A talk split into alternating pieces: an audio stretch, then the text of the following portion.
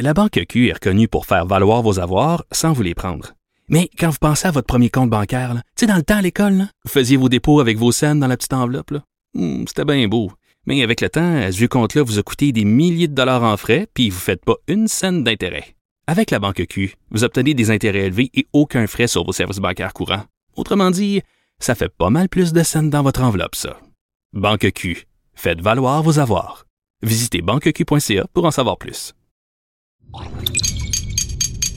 Cube Radio. Il manie l'idée, la réflexion, la persuasion, le silence. Mario Dumont. Informé, cultivé, rigoureux. Il n'est jamais à court d'arguments. Mario Dumont. Pour savoir et comprendre. Bonjour tout le monde, bon après-midi, bienvenue à l'émission. On va vous accompagner deux heures à vous raconter une journée quand même pleine de rebondissements dans l'actualité. Salut Alexandre. Salut Mario. Et euh, parmi les rebondissements, ben, il y en- y en a eu un dans le caucus conservateur, euh, les suites de l'élection de Pierre Poilievre. Oui, puis ça gâche un peu la, la première présentation aujourd'hui de sa euh, son équipe spéciale pour lutter contre l'inflation. Monsieur Poiliev, c'est Alain Reyes, hein, l'ancien lieutenant du Québec pour le parti qui quitte le parti, claque la porte derrière lui et donc va devenir euh, indépendant Ouais. à la Qui, Chambre qui des était communes. devenu, euh, c'est un gros coup, là, qui était devenu une des figures les plus reconnues et appréciées du Parti conservateur au Québec. Euh, donc euh, voilà, ben, euh, il, ne- il n'est plus conservateur. On va rejoindre tout de suite l'équipe de 100% Nouvelles. De notre rendez-vous avec Mario Dumont. Bonjour Mario. Bonjour. Parlons tout d'abord d'Alain Reyes qui ne déchire pas sa carte du Parti conservateur, c'est ce qu'il nous a dit, mais qui va dorénavant euh, siéger comme indépendant. On peut l'écouter, on l'avait en entrevue il y a quelques minutes. On a vu différentes positions qu'il a prises euh, pendant la course à la chefferie, mais aussi préalablement. Je pense euh, à la question du convoi, le fait qu'il a été extrêmement proche, qu'il n'a pas pris de distance avec le groupe, de congédier le gouverneur de la Banque du Canada. Pour moi, c'était inconciliable avec mes valeurs. Il expliquait les raisons qui l'ont amené euh, justement à tourner le dos au Parti conservateur. Et là, euh, bon, va siéger comme indépendant. Mario, il nous disait euh, possiblement même pour, pour une autre élection. Là. Ouais, ça, euh, c'est à voir. C'est pas Ça facile de se faire réélire dans une circonscription comme indépendant. Je dis pas que c'est impossible, mais c'est très, très rare, c'est exceptionnel. Mm. Et euh, je suis pas certain non plus, bon, qu'est-ce qu'il qu'est-ce qu'il veut accomplir. C'est limité ce que tu peux faire comme indépendant. Là. Dans ta circonscription, c'est correct. Au Parlement, une intervention ici et là. Bon, il est quand même très respecté dans, euh, le Québec, dans le monde des médias, pourrait espérer euh, de temps en temps être appelé en entrevue à commenter des situations. Mais un- pour moi, c'est surtout un gros coup pour le Parti conservateur. Je pense que pour Alain Reyes, lui va devoir se repositionner là, sur ce qu'il veut faire dans la vie, euh, d'utile. euh, Je pense que c'est la question qu'il doit se poser. Mais pour, euh, tu sais, c'est un peu l'échec de Pierre Poilievre, la tentative de garder tout le monde, de garder tout le parti uni. Je suis pas en train de dire que le parti est déchiré. C'est un individu qui part, euh, qui avait déjà commencé à couper des ponts avec Pierre Poilievre. hein. Depuis quelques semaines, là, dans la fin de la campagne, on a senti qu'Alain Reyes protégeait pas ses arrières, euh, comme s'il avait déjà pas tellement l'intention de se, de se rallier à Pierre Poilievre, aux positions de Pierre Poilievre. Mais Bon, quand tu es nouveau chef, c'est toujours ce que tu veux éviter, qu'il y ait une dissension dans le parti. Puis pour le Québec, c'est une dissension qui vient ramener, tu sais, à ceux qui disaient comme il y avait eu une bonne impression samedi soir de M. Poilievre, de sa conjointe, ça avait donné. Ouais. Et là, c'est comme si ça ramène le côté un peu, euh, ouais, bon ben c'est ça, tu sais, c'est le gars euh, euh, avec des positions plus extrémistes, qui a appuyé camionneur, ça ramène tout ce côté-là. Puis donc Alain Reyes est pas prêt à, à vivre avec ça, est pas prêt à rester avec lui, et donc quitte le parti. Donc ça ramène, donc ça ramène pression sur M. Poilievre pour dire, oups, l'opération séduction avec les Québécois là, est pas faite là. On a euh, la photo maintenant de qui sera la, garde rapprochée finalement de Pierre euh. Il y a d'ailleurs, on le voit là, euh, certains, euh, certains Québécois, Luc Berthold et Pierre Paulus, évidemment, on, le savait. Oui, ben Pierre Paulus, c'est le seul qui avait appuyé monsieur qui à la chefferie. Euh, est-ce qu'il y avait un deal à ce moment-là? Regarde, là, il y avait déjà plusieurs conservateurs qui étaient alignés avec Jean Charest, qu'il y a eu des gens qui sont allés le voir et qui ont dit, ben, si tu veux, si tu veux une chance d'être lieutenant, on a des grosses chances de gagner, puis tu serais le seul qui nous appuie, tu t'assurerais le poste de lieutenant. Euh, en tout cas, là, il l'est, lieutenant du Québec. Euh, Luc Berthold, lui, était neutre, parce que comme il était chef adjoint, là, il était resté neutre dans la course. Donc, dans les nominations d'aujourd'hui, l'impression que ça peut donner, c'est que M. Poiliev, finalement, tous ceux qui étaient avec Jean Charest, tous ceux qui étaient contre lui, euh, il n'y a pas de nomination. Mm. Mais là, il faudra voir. Mm. C'est juste les officiers parlementaires. Euh, il y aura nommé son cabinet fantôme, donc des postes de critique importants, critique en matière de finances, de justice, d'affaires internationales. Est-ce que là, on pourra retrouver des visages euh, qui ont appuyé Jean Charest qui vont retrouver une place au soleil? C'est ce qu'on va, c'est ce va surveiller. Mesures euh, pour lutter contre l'inflation. Euh, Justin Trudeau, bon, qui est allé avec son plan. Euh, et déjà, justement, Pierre Poliev l'accuse d'être trop dépensier, de ne pas regarder à la dépense. Oui, mais Pierre Poilievre, évidemment, lui veut voir des réductions de dépenses, des baisses d'impôts. Mm. C'est pas l'approche que choisir. Là, là c'est un exemple où on a des différences d'approche, des vrais débats, parce que les deux sont sur le problème de l'inflation et du pouvoir d'achat. Euh, M. Trudeau, lui, qui va vraiment de mesures ciblées euh, pour les gens à plus faible revenu. Mais il faut voir que les mesures de M. Euh, Trudeau, sont pas du tout pour plaire aux conservateurs, là. ont été négociées avec le parti plus à gauche encore. C'est le résultat de l'entente avec le NPD là, euh, qui demandait des soins dentaires. Donc, euh, on a donné au NPD un bout, en tout cas, le bout qu'il faut pour maintenir l'entente en vie, l'entente libérale NPD qui, qui, assure le gouvernement de gouverner comme s'il était majoritaire. Donc, euh, c'est pas... c'est pas de nature à plaire aux conservateurs. C'est un programme vraiment qui est calqué sur les demandes ou sur l'entente avec le NPD. Hmm. Et on sait que l'inflation, c'est loin d'être fini. On a vu ce qui se passe évidemment aux États-Unis parce que bon, ça a baissé, mais pas comme on aurait pu le croire. Non, mais on voit le résultat. L'impact sur le Dow Jones. on voit le ben résultat. tous les marchés boursiers depuis la première heure, depuis l'ouverture ce matin, ça tombe. Parce que, ouais, l'inflation a baissé presque pas baissé. Là. il a baissé de 0.2. Mm. Les, les, experts, les analystes pensaient vraiment que l'inflation allait baisser un peu plus que ça. Il faut comprendre tout l'effet domino, Marianne. C'est que à partir du moment où l'inflation baisse pas, ça veut dire OK. La Banque centrale a haussé les taux d'intérêt une fois, deux fois, trois fois, des plus gros coups. Mm. Puis ça marche pas. L'inflation demeure élevée parce que les experts disent aussi le petit, petit peu de baisse d'inflation, c'est la même, même chose au Canada, là, identique au Canada, le petit, petit peu de baisse d'inflation, c'est le prix de l'essence qui a baissé, le prix des carburants qui a baissé un peu, là, on l'a vu à la mm. pompe. Le reste, l'épicerie, ce qui touche le consommateur, le reste, les prix sont encore. ça, Mario. Absolument. Ben c'est encore en forte hausse, en forte inflation. Et donc là, ben, regarde, je reviens avec mes dominos. On se dit, OK, on a monté les taux d'intérêt, ça n'a pas marché, l'inflation baisse pas encore comme on voudrait, ça veut dire qu'on va monter plus les taux d'intérêt et ça nous amène toujours à dire OK, on va, on va tellement monter les taux d'intérêt qu'on va être obligé de créer une récession. Beaucoup d'experts le disent depuis l'hiver passé. Ils disent, regarde, cette inflation-là est tellement galopante, la seule façon de tuer l'inflation, ça va être une récession. Et là, les dommages à l'économie, les faillites, etc., etc. Et là, plus on a des mois qui passent puis que l'inflation baisse pas, mais plus les experts, plus les marchés financiers, les, les, gens de, Wall Street se disent ouais.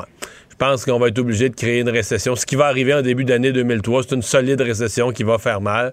Donc, on est, euh, on est toujours sur ce fil de fer-là. Puis à chaque mois, c'est drôle, parce qu'il y a une époque, c'est les chiffres de chômage qu'on regardait. les gens n'avaient pas d'ouvrage, des 10% de chômage. On est ailleurs complètement. Là, maintenant, ben le chômage, on dirait, on a le plein emploi. Tout le monde peut, tous ceux qui veulent travailler mm. trouvent du travail. Ce qu'on regarde maintenant, ce sont les chiffres de. Le chiffre de début de mois qu'on surveille, c'est le chiffre de l'inflation. Euh, parlons euh, de ce jour férié. Et là, pour ceux qui commenceraient déjà à élaborer des plans pour lundi, euh, c'est pas un jour férié partout. Ce sera pas le cas au Québec. Ce sont vraiment les, fonctionnaires fédéraux qui vont être euh, en férié, donc pour les funérailles de la reine Élisabeth. On est bien content pour eux. Une journée de congé, il n'y a pas grand-chose à dire. C'est une journée de congé pour les fonctionnaires fédéraux euh, payés. Euh, donc, euh, c'est ça la vie. Pour, mettons, je me mets dans la peau de François Legault. D'après moi, il n'a pas réfléchi longtemps avant de dire au Québec qu'il n'y en aura pas. Et même le gouvernement fédéral, comprenons-nous, le gouvernement fédéral, il n'y a pas de jour férié pour les entreprises à charte fédérale. Donc, euh, les entreprises de, de- de transport, les banques, les, euh, les médias, les médias, tout ce qui est à charte fédérale, euh, c'est vraiment strictement là, le- les employés de l'État, les employés du gouvernement fédéral. Je suppose que c'est une marque de respect, euh, surtout parce qu'au Canada anglais, il y a quand même beaucoup de gens là, qui sont très, très, très respectueux de la reine, monarchiste, puis monsieur, euh, les conservateurs, les courtistes. Monsieur Trudeau n'a pas voulu euh, lui manquer. de- Donc, a voulu quand même marquer ce respect par une journée de congé. Mais, tu sais, je veux dire, si François Legault avait imité ça au Québec, là, je pense que tout le monde serait parti à rire. Personne, tout le monde veut être respectueux, puis euh, tout le monde va suivre peut-être un peu ce qui se passe, les funérailles, les cérémonies. Mais de là arrêter toute l'économie, mettre tout le monde en congé, je pense pas que personne s'attendait à ça. Parlons euh, en terminant d'Éric Duhem qui s'est expliqué finalement euh, aujourd'hui. Et là, si on ajoute les, comptes impayés, les avoirs également qu'il a déclarés, ça l'a amené à dire ceci. Est-ce que vous ne devriez pas euh, tout sortir de l'avant, nous montrer vos papiers, vos documents fiscaux? Qu'est-ce qu'il y a là-dedans? je me qu'on déshabille puisse, aussi. puis qu'on puisse les, les Est-ce que- confirmer. Non, je vous demande pas de vous déshabiller. Est-ce que vous voulez, est-ce que tous les autres chefs vont faire ça? Ben, on peut leur demander, on peut leur demander bon, aussi. hein. c'est c'est curieux, il y a juste moi qui on pose la question. La question a par la suite aussi été posée à, d'autres, faut le dire, là, euh, par rapport aux, aux avoirs. C'est un, exercice qui, qui- qui est important, euh, tu crois, Mario, qui est essentiel? De, de présenter tous leurs actifs, là, de, de savoir que Mme Ouais. Anglais. Ben, ils font ça aux États-Unis. C'est Pauline Marois, ça n'a même pas été demandé. Ici, là, c'est même pas parti des institutions. Là. C'est parti, je pense, c'est Mme Marois qui voulait mettre. Toujours quelqu'un qui veut mettre dans l'embarras. Ouais. Quelqu'un qui veut mettre dans l'embarras le vis-à-vis, puis dis-moi, me faire. Moi, je trouve pas ça, moi, je trouve pas ça nécessaire. Je trouve pas ça nécessaire. Par contre, pour ce qui est d'Éric Duhem, des comptes de taxes impayés, puis qui, qui- qui mènent aux huissiers, puis qui se retrouvent dans des documents de cours, c'est public, puis c'est sûr que ça va te sortir en campagne électorale. Alors là-dessus, il y a eu une imprudence de sa part. Maintenant, il va falloir en revenir. On, on le sait, je pense que tout le monde a compris. Euh, Notre collègue Antoine Robitaille au journal a quand même vérifié que l'histoire de l'ami aidé, c'est vrai. là. Il connaît l'individu. Ouais. puis, ben, c'est ça l'histoire. Est-ce qu'il n'aurait pas dû mettre carte sur table dès le départ Ah, ben et oui. on n'en aurait Ah. pas parlé pendant trois jours? Ben oui. Aurait dû tout dire ce qui n'avait pas été payé comme taxe, l'expliquer, Ouais, dire le pourquoi. Euh, parce que là, c'est ça qui fait mal. Ce qui fait mal, c'est que ça fait trois jours qu'on même plus Mm. que cette histoire-là traîne. Il a fini par laisser une trace dans l'opinion publique. Mais on retient quand même de l'épisode que c'est quelqu'un qui peut être brouillon, se faire déconnecter d'hydro, qui peut être brouillon. Je pense pas qu'il sorte de l'épisode de la, de, la, de la malhonnêteté ou quoi que ce soit comme ça, mais il sort de l'épisode. Alors euh, là, à partir du moment où c'est su, les électeurs trancheront. Mais tu sais, nous, faut qu'on, faut qu'on passe à un autre appel puis qu'on recommence à suivre là, les, les propositions et les politiques. Moi, je considère avoir fait le, le- le tour de cette histoire-là. On sait ce qu'il y a à savoir euh, pour le meilleur et pour le pire. là. Merci beaucoup, Mario. Au revoir. Bonne fin de journée. Au revoir. Savoir et comprendre l'actualité. Alexandre Morand-Villouellette. Alors, Alexandre, dans les autres affaires qu'on euh, surveille, euh, il y a la grève chez l'Auto-Québec euh, qui, qui devait inquiéter beaucoup de gens. Oui, depuis le 10 septembre dernier, vous ne pouviez pas faire euh, authentifier votre billet de Ah, l'auto 649, par exemple, ou autre billet, parce que ben, lorsque vous présentiez, comme il y a une grève des employés chez l'Auto-Québec, ben, ça gelait tout, incluant donc cette validation-là. On vous avait demandé de garder vos billets, mais c'est maintenant chose terminée. On a annoncé du côté des professionnels de l'Auto-Québec qu'on allait rentrer au travail dès demain parce qu'on a conclu une entente de principe avec la société d'État. Donc, c'est suspendu. Cette grève générale est limitée là jusqu'à ce que ce soit signé, parce que c'est pas fait encore.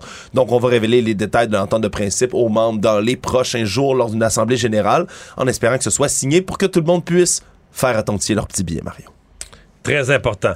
Petite en rafale, euh, petite tournée des engagements électoraux des euh, partis aujourd'hui. En commençant Oui. au Québec solidaire qui parle de culture. Québec solidaire a parlé de culture aujourd'hui. On promet deux nouvelles sorties culturelles gratuites chaque année aux élèves du primaire et du secondaire. faut comprendre qu'il y en a déjà deux hein, de ces sorties-là qui sont offertes chaque année.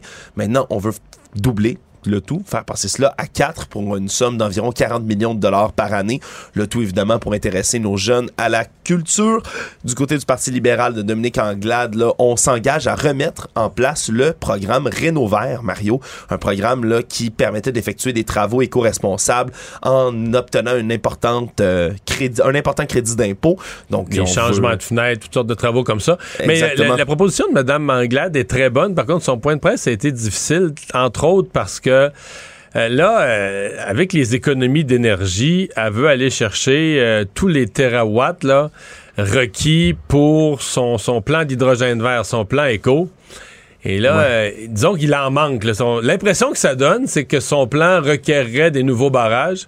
Oui, puis c'est ben, quelque chose qu'elle a dénoncé. Elle veut pas aller là du tout. Elle a dénoncé ça. Elle a dénoncé François Legault qui propose ça.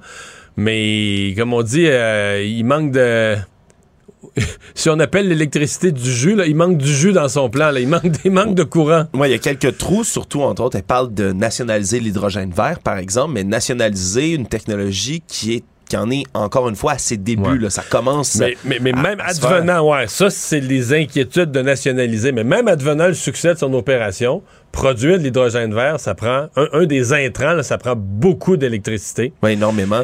Il faut comprendre euh, l'hydrogène vert, ça, ça sert pas à produire de l'électricité en tant que tel. Ça, ça consomme de l'électricité, donc, mais pour créer un autre type de carburant qui peut alimenter des camions, des industries, lourds, ouais, des choses qu'on n'est pas encore capable d'électrifier. On peut électrifier un autobus, on est très bon avec Lyon ici au Québec entre autres, une entreprise d'ici. Mais d'électrifier en ce moment, par exemple, les gros trains, les gros bateaux, c'est assez difficile. L'hydrogène vert, ça pourrait aider, mais là, on manque d'électricité, Mario. C'est rare qu'on va dire ça ici au Québec, mais on manque d'électricité pour ce genre de projet-là, ce qui fait que ça a été quand même difficile comme, euh, comme point de presse du côté de Mme Anglade et du côté des, du Parti conservateur, là, outre les euh, toutes les questions au niveau de la fiscalité de leur chef, M. Duhem, eh bien, on a proposé des nouvelles propositions en matière de francisation des immigrants qui sont très largement inspirées, Mario, c'est ce qui a été relevé du projet de loi 96, projet de loi, euh, pas projet de loi, mais plutôt la loi 96, qui pourtant ben, est décrié, dénoncé par le même Parti conservateur qui veulent s'en débarrasser, ni plus ni moins s'ils sont élus. Donc, euh, c'est, ça a été quand même soulevé aujourd'hui, une drôle de, drôle de logique peut-être euh, au niveau de ce programme de francisation-là. Il ne mord pas à l'hameçon des fausses nouvelles. Mario Dumont a de vraies bonnes sources. On veut provoquer certaines discussions entre des candidats dans le cadre de la campagne électorale. On a pensé aujourd'hui, euh, je sais que c'est un sujet dont les gens de tout le Québec ont entendu parler. Ça se passe à Rouen-Noranda, la fonderie Horn. Euh, bon, pour bien des gens, on entend ça. On comprend que c'est un employeur important au centre de la ville. On comprend aussi qu'il euh, y a des émanations personne ne nie les émanations, leur impact sur la santé. On est en dehors des normes de santé publique. Mais là, là où les partis divergent, c'est qu'est-ce qu'on fait avec ça, dans quel délai? Fait que, euh, on va en parler tout de suite avec euh, celle qui a sonné l'alarme, euh, la députée sortante, la députée de Québec solidaire, dans la circonscription Rouen-Noranda-Témiscamingue, Émilie Lessartérien. Bonjour. Bonjour, Marie Dumont. Qu'est-ce que. Euh, mettons qu'on essaye de, parler des gens qui sont pas des experts. Résumez-nous comme député la situation de la, de la fonderie Horn telle que vous l'apercevez. Oui, dans le fond, la Fonderie Horn, qui est une entreprise installée en plein cœur de Rouen-Noranda, qui fait dans la fonderie, c'est une fonderie de cuivre. Et bon, à travers les, différentes opérations, il y a des émanations de différents métaux lourds dans l'environnement Rouen-Noranda, notamment de l'arsenic. Et là, on a appris dans les dernières années que cette surexposition-là aux métaux lourds et à l'arsenic, entre autres, avait des impacts considérables sur la santé des gens de Rouen-Noranda. Il y a une surreprésentation du cancer du poumon, les maladies pulmonaires d'obstruction chronique, euh, un, trop de bébés, des naissances avec des bébés de petits poids aussi. Euh, c'est surreprésenté dans le quartier Notre-Dame au pied de la fonderie 1. Donc, on s'est rendu compte qu'il y avait, il y a des enjeux majeurs au niveau de la santé. Faut comprendre, c'est que la fonderie, comme elle est en activité depuis 95 ans, au départ, c'était une mine qui est devenue ensuite une fonderie, mais l'entreprise est là depuis 95 ans, elle a un droit acquis de polluer.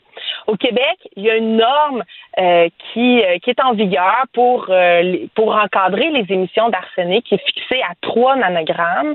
le 3, bon, c'est un peu technique, mais c'est important dans l'histoire parce que à Rouen-Noranda, la fonderie, elle a le droit d'émettre 33 fois la norme du Québec, c'est-à-dire 100 nanogrammes par mètre cube d'air.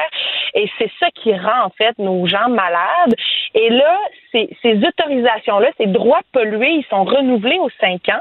Et là, on est dans la négociation du prochain droit de polluer qui va commencer au 31, ben, au 31 décembre 2022. C'est très, très, très clair comment vous venez de nous, le, nous l'expliquer. Question qui vient, euh, c'est quoi votre engagement, celui de votre parti?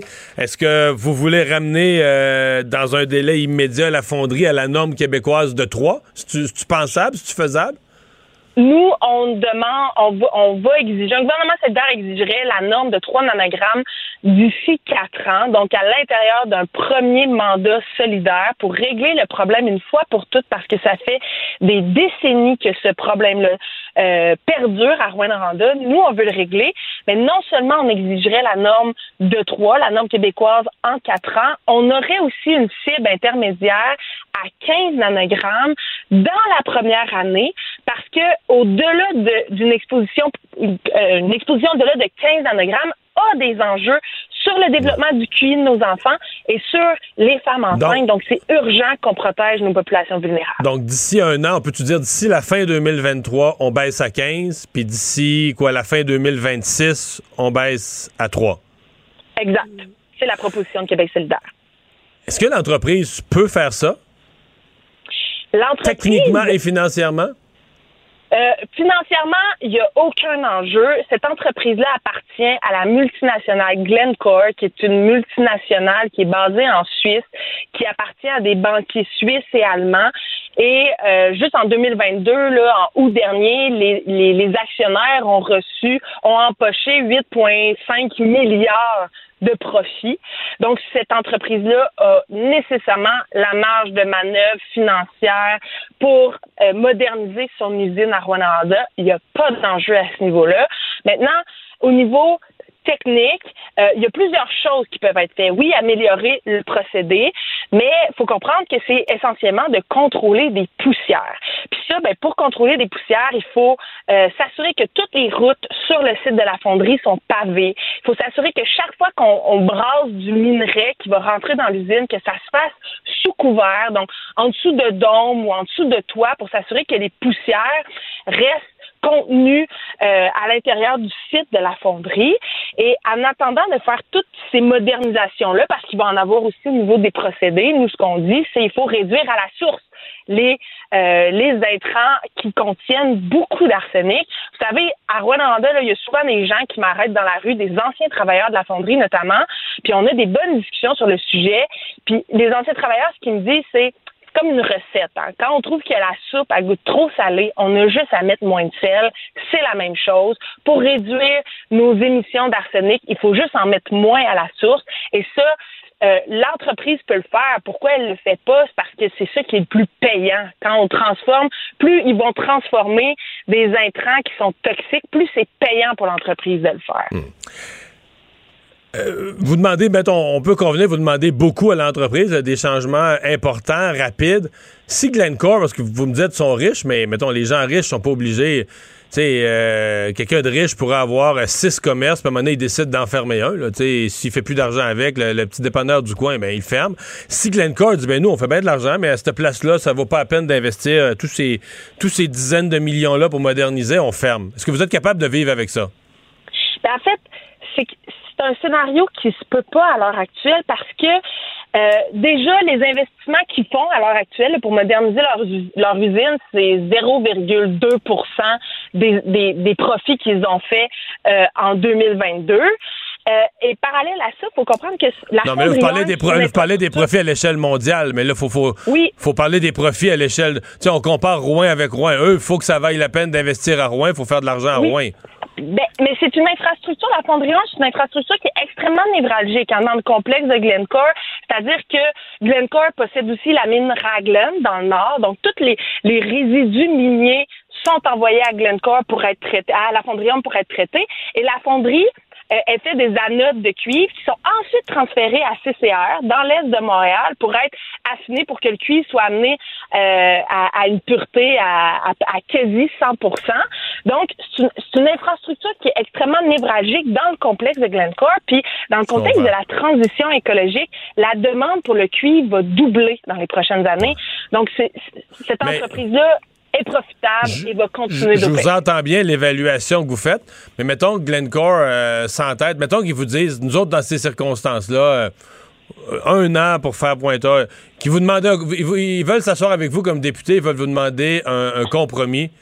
Vous êtes parlable ou pas? C'est ça. Si vous dites c'est un compromis où on ferme, là, vous leur dites on ferme? Ben, il faudrait qu'ils nous fassent la démonstration. Je pense que le fardeau de la preuve repose sur leurs épaules. Puis en ce moment, on est dans, on est comme en train de négocier. Hein. Puis eux, ben, ils font planer le pire scénario. Alors que moi, je suis convaincue, je suis convaincue qu'il y a des alternatives. Puis s'ils doivent ralentir le- le- la production, le temps de moderniser leurs infrastructures, le rôle de l'État du Québec, c'est de soutenir les travailleurs puis de s'assurer qu'il n'y a pas un travailleur qui va peiner euh, de la modernisation puis de la mise aux normes de cette entreprise-là. Donc, nous allons jouer notre rôle, mais moi, je ne veux pas embarquer, je ne veux pas céder à cette pression-là que l'industrie met. Puis en fait, l'entreprise, elle n'a jamais évoqué sa fermeture. L'entreprise, ce qu'elle a dit, c'est nous, on va se conformer aux règles que le gouvernement va nous imposer. Mais encore faut-il que le gouvernement en impose des règles. Qui vous, euh, vous blâmez? Euh, là, les gens du gouvernement actuel disent on vient de découvrir ça, là, on agit. Euh, J'ai vu les anciens ministres du gouvernement libéral qui étaient allés avant, ils se sont tous lavé les mains, dire soit on savait pas, soit on pouvait pas.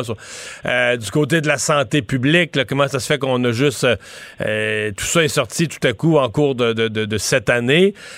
Qui vous blâmez? Est-ce qu'on a l'impression qu'il y a quelque chose qui a traîné là, ou que vraiment vous croyez la version qu'on a réalisé les risques de santé publique, on vient juste vraiment de s'en rendre compte là, il y a quelques mois ou une couple d'années à peine? Oh non, non, on le savait, on le savait depuis déjà 2004.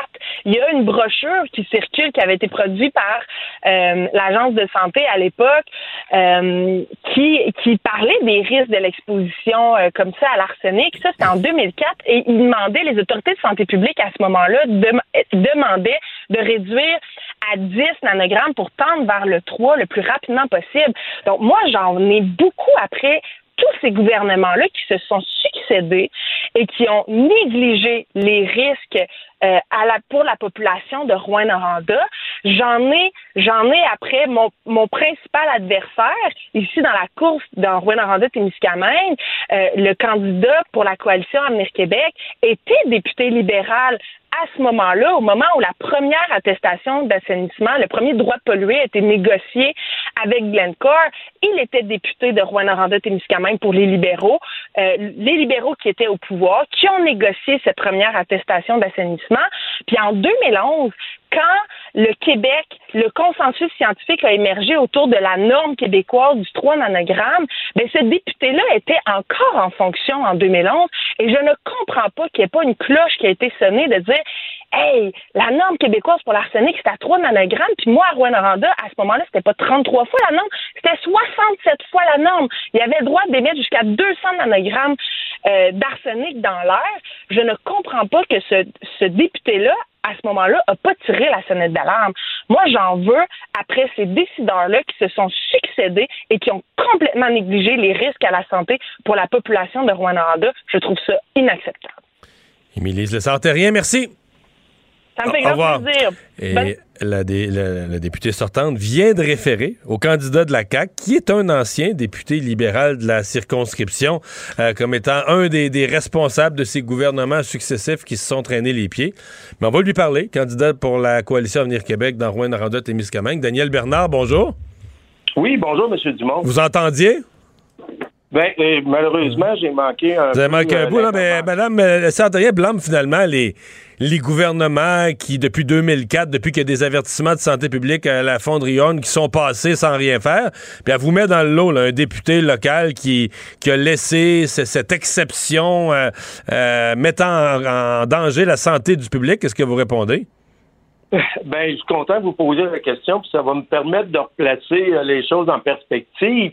La testation avait eu lieu en 2007, effectivement, à l'automne, mais là, on me reproche d'avoir perdu mon élection au mois de mars parce que moi, j'avais perdu mon élection au mois de mars. Donc, quand l'attestation est sortie et les derniers enjeux, je n'étais plus en poste. Donc, je ne peux absolument pas être blâmé euh, à cet égard-là. Et toutefois, le point important qui à souligner, moi, je suis content actuellement de faire partie de la coalition Avenir Québec qui va maintenant demander une attestation très sévère pour ramener aux 15 nanogrammes, oui, en 5 ans, mais aussi avec euh, une attestation qui va toucher l'ensemble des métaux, parce que là, ça va être un règlement sur l'assainissement de l'air. Donc, on va aller plus loin que tous les gouvernements antérieurs, qu'est-ce qu'ils ont fait? Et moi, je vais faire partie de ça et je peux vous assurer qu'en tant qu'élu de Rouen-Noranda qui m'interpelle, la situation, oui, qui a été nommée sur le quartier Notre-Dame,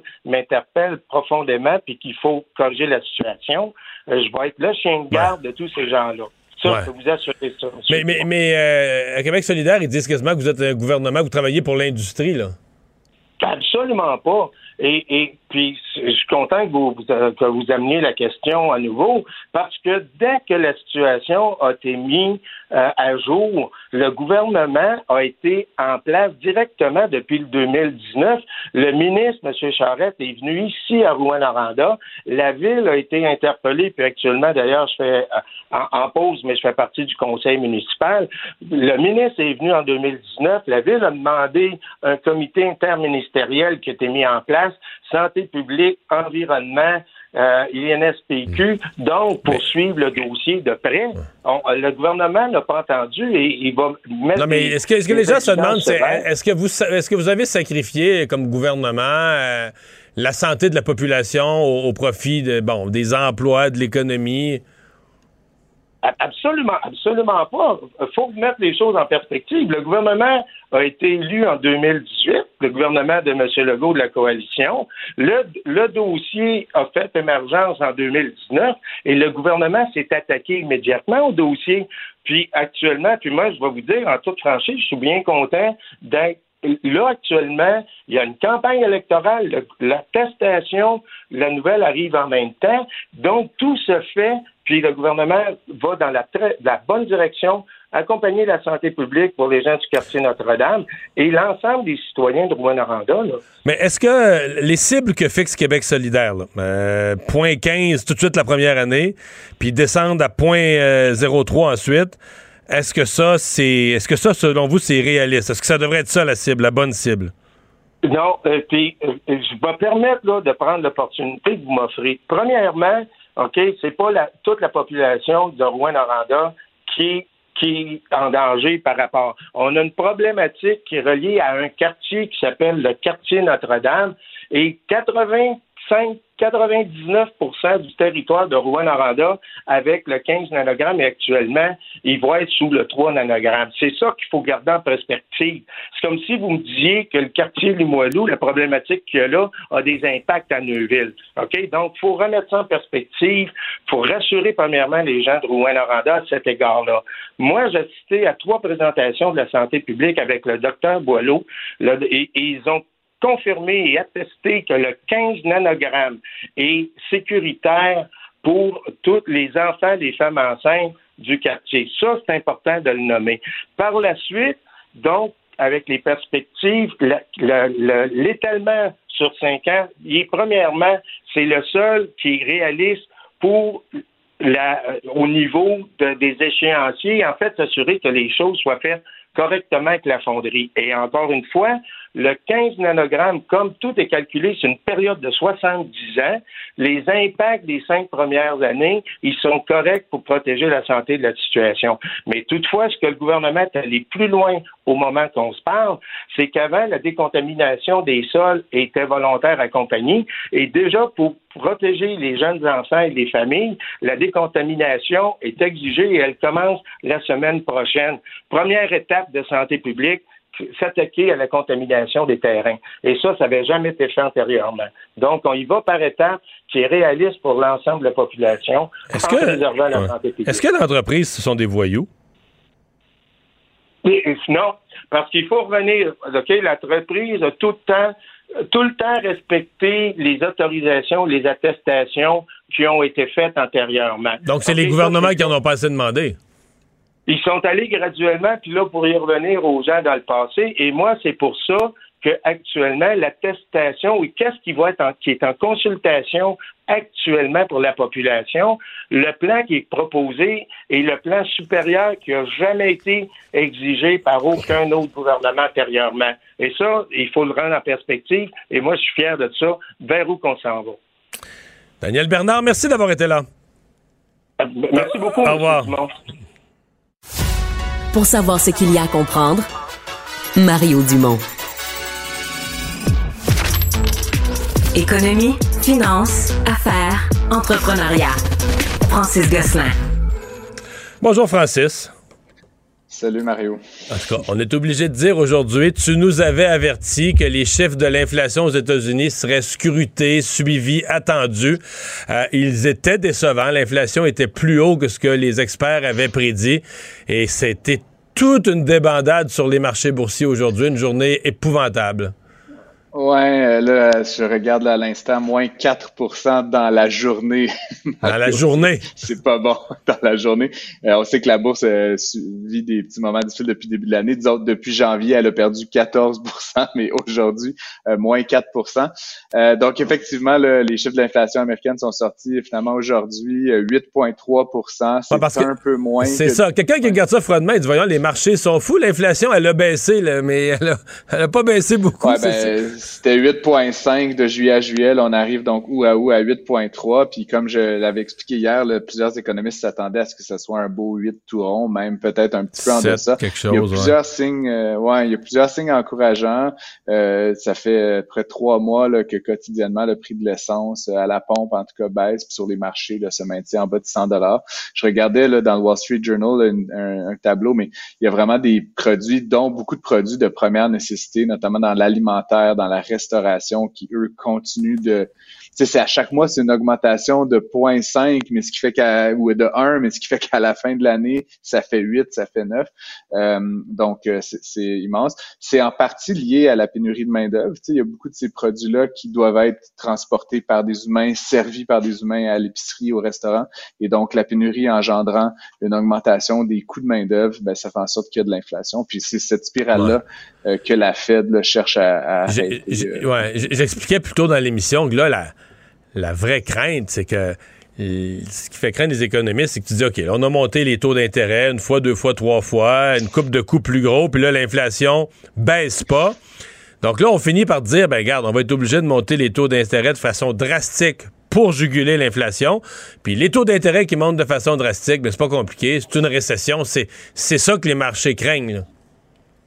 C'est ce que les marchés craignent. Puis évidemment, la thèse de la Fed puis de la Banque centrale du Canada, c'est autant que possible d'essayer ce qu'on appelle un soft landing, un atterrissage en douceur, donc passer tout près du zéro de croissance puis après ça augmenter. Mais on joue un peu là, au devin avec ces, ces moves-là.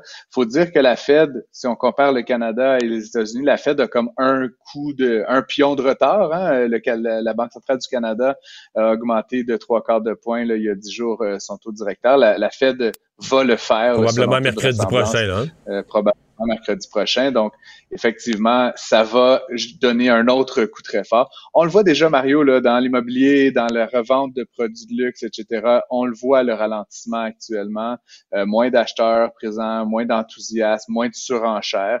Mais ça va prendre encore quelques mois avant de se traduire par, euh, par des chiffres plus normaux là, en matière d'inflation. Création d'un nouveau fonds. Euh, est-ce qu'on doit dire un fonds ESG, un fonds éthique? ça, c'est, ça dépend de ce que tu penses de cette industrie-là de l'ESG. Je suis un sceptique, je suis un euh, sceptique.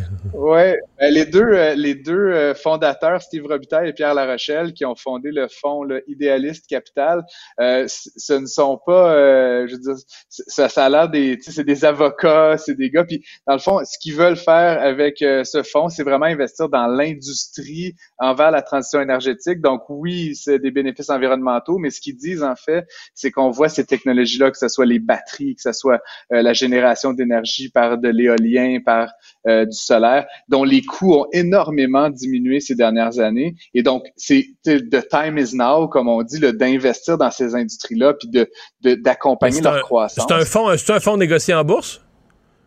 Non, non, non, c'est un fonds privé. Un fonds ils ont privé? plusieurs partenaires. Un fonds privé, ils ont plusieurs partenaires, le Desjardins, Investissement Québec, Fonds d'action, TD, National, euh, et d'autres privés qui vont se joindre à eux prochainement. Ils pensent atteindre peut-être le Donc, demi-milliard. là, monsieur, donc marqué, 500 monsieur, madame, tout le monde peut pas euh, Hmm. investir dedans et Non, se faire fructifier un petit peu. Là. OK, c'est vraiment un fonds privé, privé. Puis, euh, euh, privé, privé. Ce qui m'intéresse aussi beaucoup là-dedans, Mario, j'aime ça, les autos électriques, la transition énergétique, ça m'intéresse. Euh, c'est là, c'est du gros capital. Tu sais, c'est pas euh, une petite affaire là, de 5 ou 10 millions. Puis ce qu'ils disent aussi là, dans, dans leur, euh, leur rapport euh, donc, qui a été publié aujourd'hui, c'est qu'en fait, il y a beaucoup de ce- ces fonds-là d'amorçage. Tu sais, on veut financer la recherche, on veut financer des startups. Eux, c'est pas ce qu'ils veulent faire. Ils veulent lâcher à coût de 25 puis 50 millions dans des entreprises qui ont déjà des produits, qui ont déjà de la clientèle, puis les emmener euh, à devenir des multinationales. Euh, on a parlé la semaine passée de Azure, là, la compagnie indienne dans laquelle a investi la Caisse de dépôt et placement du Québec, qui a des petites problématiques comptables, on va dire. Mais, mais tu sais, le, le business model, l'argent est là. On peut faire quand même du bon fric avec ces industries-là. Puis les batteries, l'éolien, le solaire, tu sais, le Québec a tellement une belle expertise en matière d- d'énergie euh, renouvelable. On va dire que ça serait dommage de pas euh, créer les prochaines gazelles là, ou licornes, en tout cas, appelle ça comme tu veux, euh, localement. Donc, c'est un fonds pas d'amorçage, mais de croissance. Puis ça, je trouve ça très encourageant pour ces industries-là. Francis Gosselin, merci beaucoup. Je t'en prie. Bye bye, au revoir. La Banque Q est reconnue pour faire valoir vos avoirs sans vous les prendre. Mais quand vous pensez à votre premier compte bancaire, tu sais, dans le temps à l'école, là, vous faisiez vos dépôts avec vos scènes dans la petite enveloppe. là. Hmm, C'était bien beau. Mais avec le temps, ce vieux compte-là vous a coûté des milliers de dollars en frais, puis vous ne faites pas une scène d'intérêt. Avec la Banque Q, vous obtenez des intérêts élevés et aucun frais sur vos services bancaires courants. Autrement dit, ça fait pas mal plus de scènes dans votre enveloppe, ça. Banque Q. Faites valoir vos avoirs. Visitez banqueq.ca pour en savoir plus. Mario Dumont. Une mémoire infaillible. Impossible de lui en passer une petite vite. Quand on se signe sur le mot, Mario Dumont. on, on parle plus de ce qui devrait être fait. Là. C'est c'est quelque chose qui se construit. Isabelle Maréchal. Il y aura toujours des gens qui vont pas aimer ça. Il y a- il y aura toujours des gens qui vont trouver à redire. La rencontre, Maréchal Dumont. Bonjour Isabelle. Bonjour, Mario. Bon, tu nous parles d'une nouvelle crise du logement, euh, celle de, de tous les logements d'Éric Duhem et des comptes de taxes et de des Ben, comptes de oui. taxes municipales et scolaires qui viennent avec. Tu penses quoi de ça? Ben, écoute, oui, j'ai appelé ça la crise du logement d'Éric Duhem, euh, un peu euh, euh, en, en boutade. Oui. Euh, écoute, euh, sincèrement, au début, je me suis dit, euh, bon, écoute, ça arrive à tout le monde. Il, il travaille tellement dans l'article de notre collègue Antoine Robitaille, il disait même qu'il est tellement, il travaille tellement qu'il vit dans son auto, fait que ça coûte pas cher de logement. Euh, on ne l'envie pas, toutefois, c'est une situation quand même délicate. Euh, Il y a des gens qui vivent vraiment dans leur auto. Euh, sincèrement, aujourd'hui, il a dû s'expliquer. Il a fait la tournée des médias pour essayer de clarifier ce qui est pas clair. Je trouve que ces explications soulèvent encore des doutes. C'est une saga qui s'étend maintenant sur quatre jours. Sincèrement, là, on comprend qu'il veut aider un ami. Je trouve qu'il est très, c'est un, c'est un bon ami à avoir, Eric, parce qu'un un ami qui t'avance plus de 12 000 piastres comme ça, c'est pour, tu Ouais, mais là, et- c'est parce que là, t'es en campagne électorale. Je pense qu'il a avancé le dos. Pour, pour résumer aux gens, c'est que là, les comptes de taxes municipales, pas, il, il prête un- une maison à quelqu'un. Selon sa version, il prête une maison à quelqu'un. Le type devait s'occuper de l'entretien et de- des comptes courants, dont les taxes municipales. Le type les a pas payés. Là, ça pète aux frais en campagne électorale. Lui paye. Exact. Mais là, probablement que la campagne électorale lui a payé au plus vite euh, pour euh, calmer C'est la. sûr, c'est sûr. En disant merci de m'avoir fait, euh, de m'avoir tenu au courant de la situation, mais c'est pas tant ça, et c'est là, pas tant ça qui me chicote. Et puis je t'avoue, je juge pas, je regarde ça, puis je me dis ça peut arriver à tout le monde, mais mais c'est plus le toute la, la façon dont dont Éric Duhem semble comprendre la fiscalité. Euh, d'un logement, d'un duplex immobilière. Euh, il, il a dit en entrevue, par exemple, qu'il déclarait pas de revenus de loyer parce qu'il fait pas d'argent avec ça, puis il réclame absolument rien, donc il déclare pas ce, ce- cet immeuble, si j'ai bien compris. Euh, dans le fond, il y avait cet ami qui avait des difficultés financières, il l'aide, puis il y avait comme une espèce de bail d'accommodation. Il l'a pas dit comme ça, mais c'est le terme. Tu peux faire ce qu'Éric Duhem fait. Ça s'appelle un bail d'accommodation. Euh, tu, tu prêtes un logement à quelqu'un, tu lui demandes d'assumer les frais. C'est vraiment pas une pratique courante. J'ai vérifié avec euh, euh, mon comptable qui est, très ferré là-dessus, il est également fiscaliste, puis il me dit sincèrement, si tu demandes à quelqu'un de payer pour l'électricité, le chauffage, tes taxes, c'est considéré comme un revenu. Moi, c'est ça qui me qui m'apparaissait un peu bizarre dans son explication. C'est un gain et tout gain doit être déclaré. Fait que moi, je, ne ferais pas euh, une beurrée plus longue que ça là-dessus. Je suggère fortement euh, au chef du Parti conservateur du Québec de se griller d'un bon comptable parce que ça n'a pas l'air d'être clair pour lui ce que c'est un revenu euh, locatif et mais mais il faut qu'il déclare certaines mais il reste euh, il reste une trace là que c'est c'est parce que même si c'est pas lui qui c'est quelqu'un d'autre qui devait payer c'est au propriétaire à qui le compte est envoyé, l'adresse, le compte, le, compte, la ville, la ville, ils se mettent pas à envoyer le compte à Pierre Jean-Jacques, ils envoient le compte au propriétaire. Donc, euh, lui a eu des avertissements à l'effet que euh, il y avait un problème. les comptes étaient impayés. Donc, euh, compte de taxes scolaires, compte de taxes municipales. Je pense qu'il en reste un peu une trace de quelqu'un de brouillon dans ses affaires personnelles. Est-ce que ça va ben, coûter des votes? Oui, il a même dit Hydro-Québec à un moment donné. Il a, même été, dit, débranché. Il était débranché. Bon, écoute, je sais pas, je pense que tu connais Eric Duhem plus que moi. Est-ce que c'est dans sa personnalité d'être... Sincèrement, j'avais jamais réalisé ça euh, de cette façon-là. Mais en même temps, j'ai jamais été dans ses affaires euh, personnelles non plus. J'ai jamais vu passer ses comptes. Tu sais, je connais pas. Mais, mais c'est pas qu'il manque d'argent. On a vu dans ses actifs aujourd'hui, ben, il, vaut, il vaut 3 millions. là. Ben oui, il, y a même, euh, il est même troisième après Legault et, et Anglade. C'est fascinant de voir. Moi, ce qui m'a étonné, c'est que François Legault finalement était moins, avait moins d'actifs que Dominique Anglade.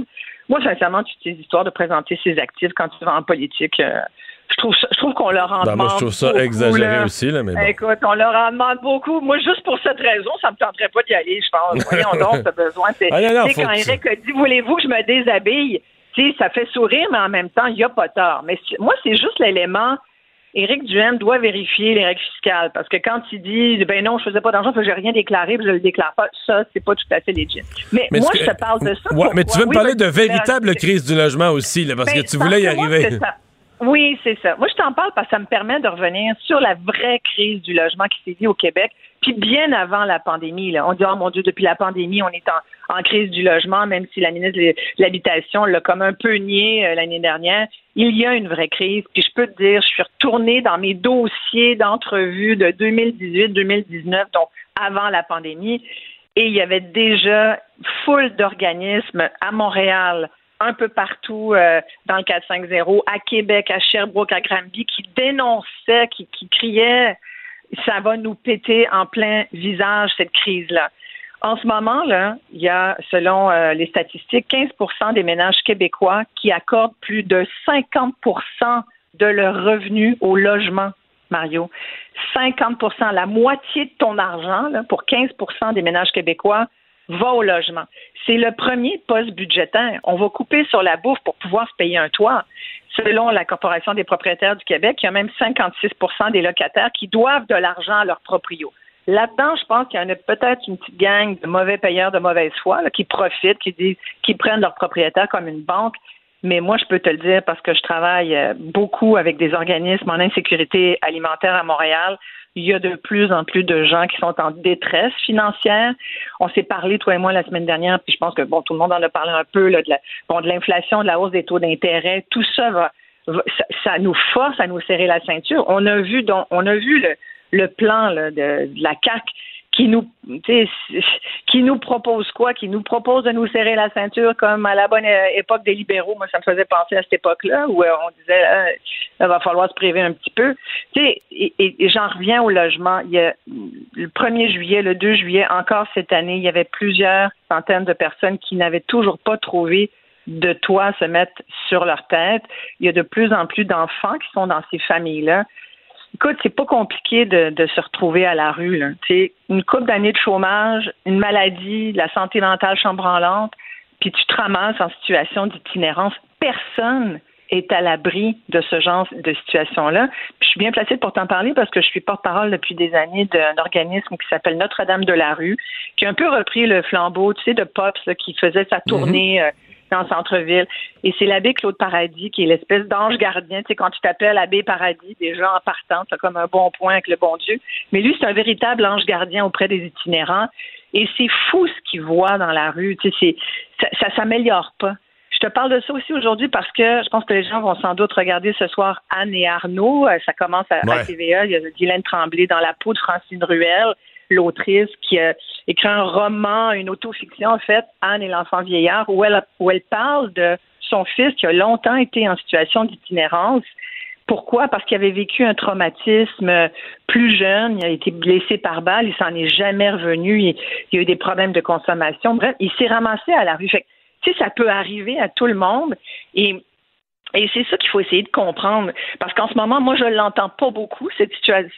Tout le dossier logement, ça devrait intéresser les, les, politiciens en ce moment. On ne parle pas de ça non plus. Moi, ça me, ça me, ça me sidère de voir qu'on tique sur des affaires pas importantes, mais que la crise du logement, par exemple, qui est bien réelle, puis pas qu'à Montréal. Il y en a partout. Ah ben non, c'est partout. Mais c'est juste que les partis, euh, ils en parlent un peu. Québec solidaire est beaucoup là-dessus, mais leur solution, euh, tu sais, c'est moi, tu sais plus quoi faire. Québec solidaire, bon, il y a le logement social pour une partie, ça c'est correct. Mais tu sais, je sais pas si tu as vu la proposition de Québec solidaire qui achèterait 10 000 maisons pour les revendre, les vendre à rabais 25 sur un nuage, ben oui, quand ils vont descendre ouais, mais c'est ça, c'est que ils vont voir ça, ça marche pas. Mais du logement social, c'est une décision à prendre, Mario puis le, faire dans une mixité. Je voyais, il y a un promoteur qui a poursuivi une ville parce qu'il voulait pas qu'il y ait du logement social, pour pas qu'on le force, parce que de plus en plus maintenant, certaines municipalités vont dire, bon d'accord, vous allez pouvoir faire ce développement, mais on voudrait qu'il y ait 10% ou 5% de logement social, soit du logement plus abordable. C'est ça que ça veut dire. Mais ça peut être des. Quand on est rendu là à poursuivre une ville parce qu'on veut vraiment pas, qu'on veut juste faire de l'argent avec notre développement. à un moment donné, il faut rendre aussi au suivant. Les coops d'habitation sont une belle occasion aussi pour certaines personnes. C'est ça, on n'en parle pas beaucoup de ça. moi, je trouve, tu sais, un, un, loyer aujourd'hui, un 4,5 à Montréal, c'est 1035 dollars en moyenne. Comment veux-tu y arriver? Comment veux-tu y arriver? Fait c'est sûr qu'au bout d'un moment, les gens, ils vont se dire, bon, ben, on va couper sur quoi? Moi, je te dis, là, c'est très relié. Cette crise du logement va plonger, va amener directement euh, certaines personnes à la rue. Il faut s'y intéresser. Et ça m'amène à l'autre élément dont je voulais te parler. C'est le, grand dénombrement de sans-abri qui va avoir lieu dans quelques semaines. Euh, euh, une semaine après les élections, en fait, après notre vote, le 11 octobre. C'est devenu un exercice annuel, ça? Hein? Euh, ben, c'est tous les, ouais, c'est tous les deux ou quatre ans, je pense. La, dernière, ouais, ouais, tu as raison, 18, 19, il n'y en a pas eu pendant la pandémie. Là, on le reprend. Euh, la dernière fois qu'on a compté, il y en avait 3149 en augmentation euh, par rapport à l'année d'avant. On a besoin de 1200 bénévoles pour aller compter les itinérants. Là, tu vas me dire comme ben, ben à quoi ça sert? Hein? Mais c'est important d'avoir le portrait de l'itinérant. Parce que on sait qu'elle a doublé avec la COVID. Euh, les, refuges, débordent. Quand on voit des tentes ici et là, là, les voisins se plaignent, la police débarque, elle intervient, mais ça règle rien. Sur les 3141 en 2018, euh, il y en avait euh, plus d'un sur cinq itinérants qui couchaient carrément dehors. moi, je, l'ai fait la tournée de, de certaines rues de Montréal avec la vie Paradis euh, à moins 15. Lui, il est bon, il va même à moins 25. Moi, je suis frileuse. Mais euh, j'ai fait la nuit des sans-abri. Tu, sais, tu couches dehors. Il faudrait que tout le monde couche dehors au moins une fois. surtout les décideurs. Puis je crois, moi, qu'il y aurait, tu sais, à un moment donné, quand tu pognes la frette, là, là tu conscience de la, réalité de certaines personnes sans abri ça, viendrait les chercher. on y penserait peut-être un peu plus. Fait que moi, je trouvais que c'était une belle, belle, belle idée d'en parler à l'approche de l'hiver. L'automne s'en vient, les températures vont baisser. S'il y a des gens qui se sentent euh, euh, partants pour ça, on a besoin de 1200 bénévoles pour aller compter les itinérants dans la ville. Puis vous allez sur euh, le site Dénombrement Montréal. C'est très facile sur, sur Internet mais ça va nous aider peut-être un jour à freiner ce problème-là, qui est un véritable problème de société. Isabelle, merci beaucoup. Merci à toi. Au revoir, à demain. La Banque Q est reconnue pour faire valoir vos avoirs sans vous les prendre. Mais quand vous pensez à votre premier compte bancaire, tu sais, dans le temps à l'école, vous faisiez vos dépôts avec vos scènes dans la petite enveloppe. Hmm, c'était bien beau. Mais avec le temps, ce vieux compte-là vous a coûté des milliers de dollars en frais, puis vous ne faites pas une scène d'intérêt. Avec la banque Q, vous obtenez des intérêts élevés et aucun frais sur vos services bancaires courants.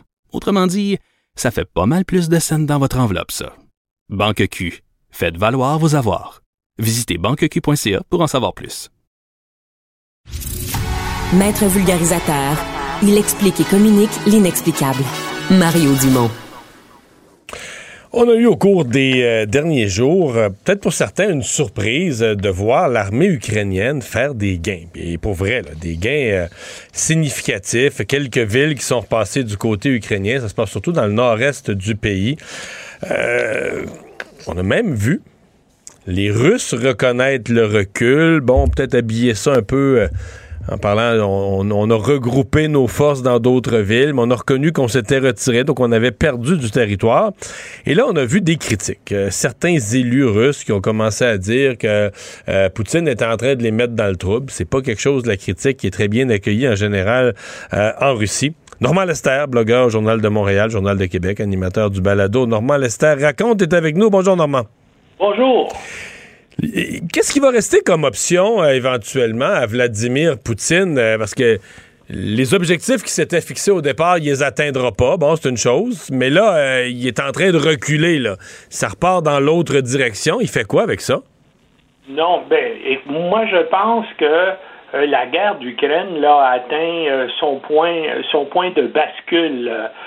donc, il va y avoir.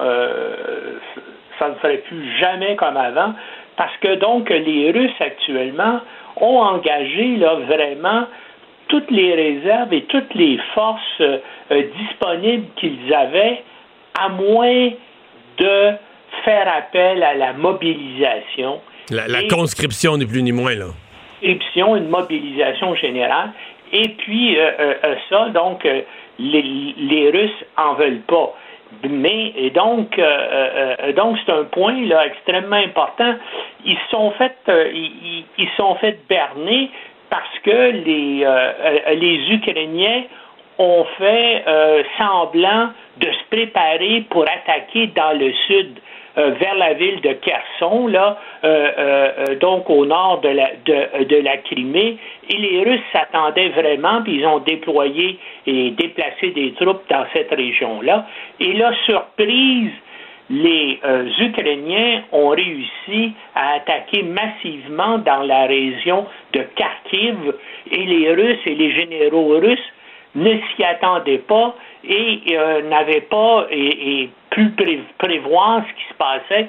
Pourquoi? Ben, notamment à cause des lance-missiles à longue portée que les Américains euh, ont fournis aux Ukrainiens et qui ont ciblé là, pendant des semaines les postes de commandement et les, euh, euh, les réserves et, les réserves d'armes, de munitions et de ravitaillement russes un peu partout. Donc, les généraux russes étaient, euh, euh, ne savaient pas exactement comment les Ukrainiens étaient déployés.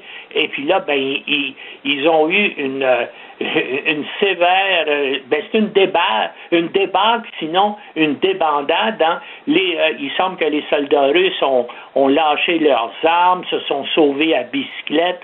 D'autres se sont... On, laissé, on laissé des tanks aussi, des chars d'assaut derrière eux. Ah, ils, en ont, ils en ont perdu encore des centaines, c'est pour ça. Et, puis des chars d'assaut, tu peux pas, euh, euh, tu peux pas fabriquer ça en une semaine. L'armée russe, au niveau du matériel, est complètement euh, décimée aussi. Il y a des indications là, qui demandent aux Chinois qui ont souvent du matériel euh, similaire, de, le, de leur fournir des munitions, des armes d'artillerie et des chars d'assaut parce qu'ils n'en ont plus. Et là, il y a la grogne aussi euh, qui monte et ça, c'est vraiment euh, surprenant lorsqu'on voit depuis une couple de jours. Ça a commencé dans la ville de Saint-Pétersbourg, ça s'est propagé à, Moscou et maintenant, semble-t-il que ça prend de l'ampleur dans au moins une dizaine de villes en Russie, là, où des élus municipaux demandent la démission euh, de Poutine. Euh, euh, est-ce que tu crois qu'un mouvement comme ça peut lever dans un pays où il y a si peu de liberté d'expression et surtout de, liberté politique d'exprimer une opposition? Ben oui, c'est tout à fait incroyable. Et ce sont des élus municipaux, c'est pas simplement des opposants dans la rue, là, c'est des gens qui ont été. Puis là, ils demandent, puis surtout qu'il y a un groupe à Saint-Pétersbourg, ça c'est la ville natale de Poutine, qui veut qu'il soit traîné devant la Douma, ça c'est le Parlement fédéral russe, et qu'il soit accusé de haute trahison pour justement la guerre d'Ukraine. Et comme, et comme je te dis, c'est un mouvement, là, selon ce qu'on voit euh, dans les euh, médias sociaux et puis euh, différents groupes d'analystes qui surveillent la Russie, là, ça, ça s'est propagé à plusieurs autres villes. donc, c'est le semble-t-il que c'est l'autorité même, le pouvoir de Poutine là, qui, est, qui est ébranlé à cause de ça. Parce que qu'est-ce que tu veux avec avec Internet, avec la façon, hein, évidemment, c'est un, c'est un régime dictatorial qui essaie, qui contrôle tous les médias officiels en Russie, mais il y a moyen de nos jours de contourner et d'avoir des informations par Internet. Et puis, bien sûr, ça se répand en Russie. Puis, il y a l'autre chose aussi euh, euh, qu'il faut dire, Oublie pas, ils ont eu au moins, entre, disons, entre 15 et 20 000 morts en Ukraine et, donc euh, trois fois plus de blessés. Et donc là, toutes ces familles-là, les, les, les grands-mères, les mères de ces soldats-là, bien sûr, voient bien ce qui, ce qui est arrivé à, leurs jeunes, à, leur, à leurs garçons, à leurs fils à leur mari. Et là, donc, ça, c'est un mouvement. Donc, euh, euh, actuellement, euh, Poutine, là, est vraiment menacé par la situation à l'intérieur de la... Mais je, je, reviens avec ma première question que je t'ai posée. Qu'est-ce qu'il peut faire? On est Poutine, on voit tout ça. Tu sais, il peut pas il peut pas faire une reddition, le dire en Ukraine j'ai perdu, j'ai perdu la guerre, puis il peut pas dire ça. En même temps, il a plus les ressources pour la gagner. Euh, il est un peu, son économie a ah. souffert de ce guerre-là. Il est pogné de partout là. Il est. Il y a des gens qui disent, bien sûr, il y a l'option la plus terrifiante là, utiliser des armes nucléaires tactiques ou des armes chimiques. Mais je pense pas qu'il irait jusque là, et peut-être aussi que euh, la direction, euh, le grand état-major russe refuserait d'aller dans cette direction-là. Alors là, il y a des gens qui disent ben la, ben, la seule chose, c'est qu'il faut, il faut négocier la paix. Il faut, il, il, engager des négociations avec les, euh, Ukrainiens parce que il n'y en a plus. Qu'est-ce que tu veux y engager? Lui pensait, tu sais bien, gagner ça comme il s'est emparé de la Crimée. Tu te rappelles la, colonne qui faisait plus de 50 kilomètres entre la frontière du Bélarus et, la capitale Kiev, qui a été bloquée parce que les Ukrainiens résistaient.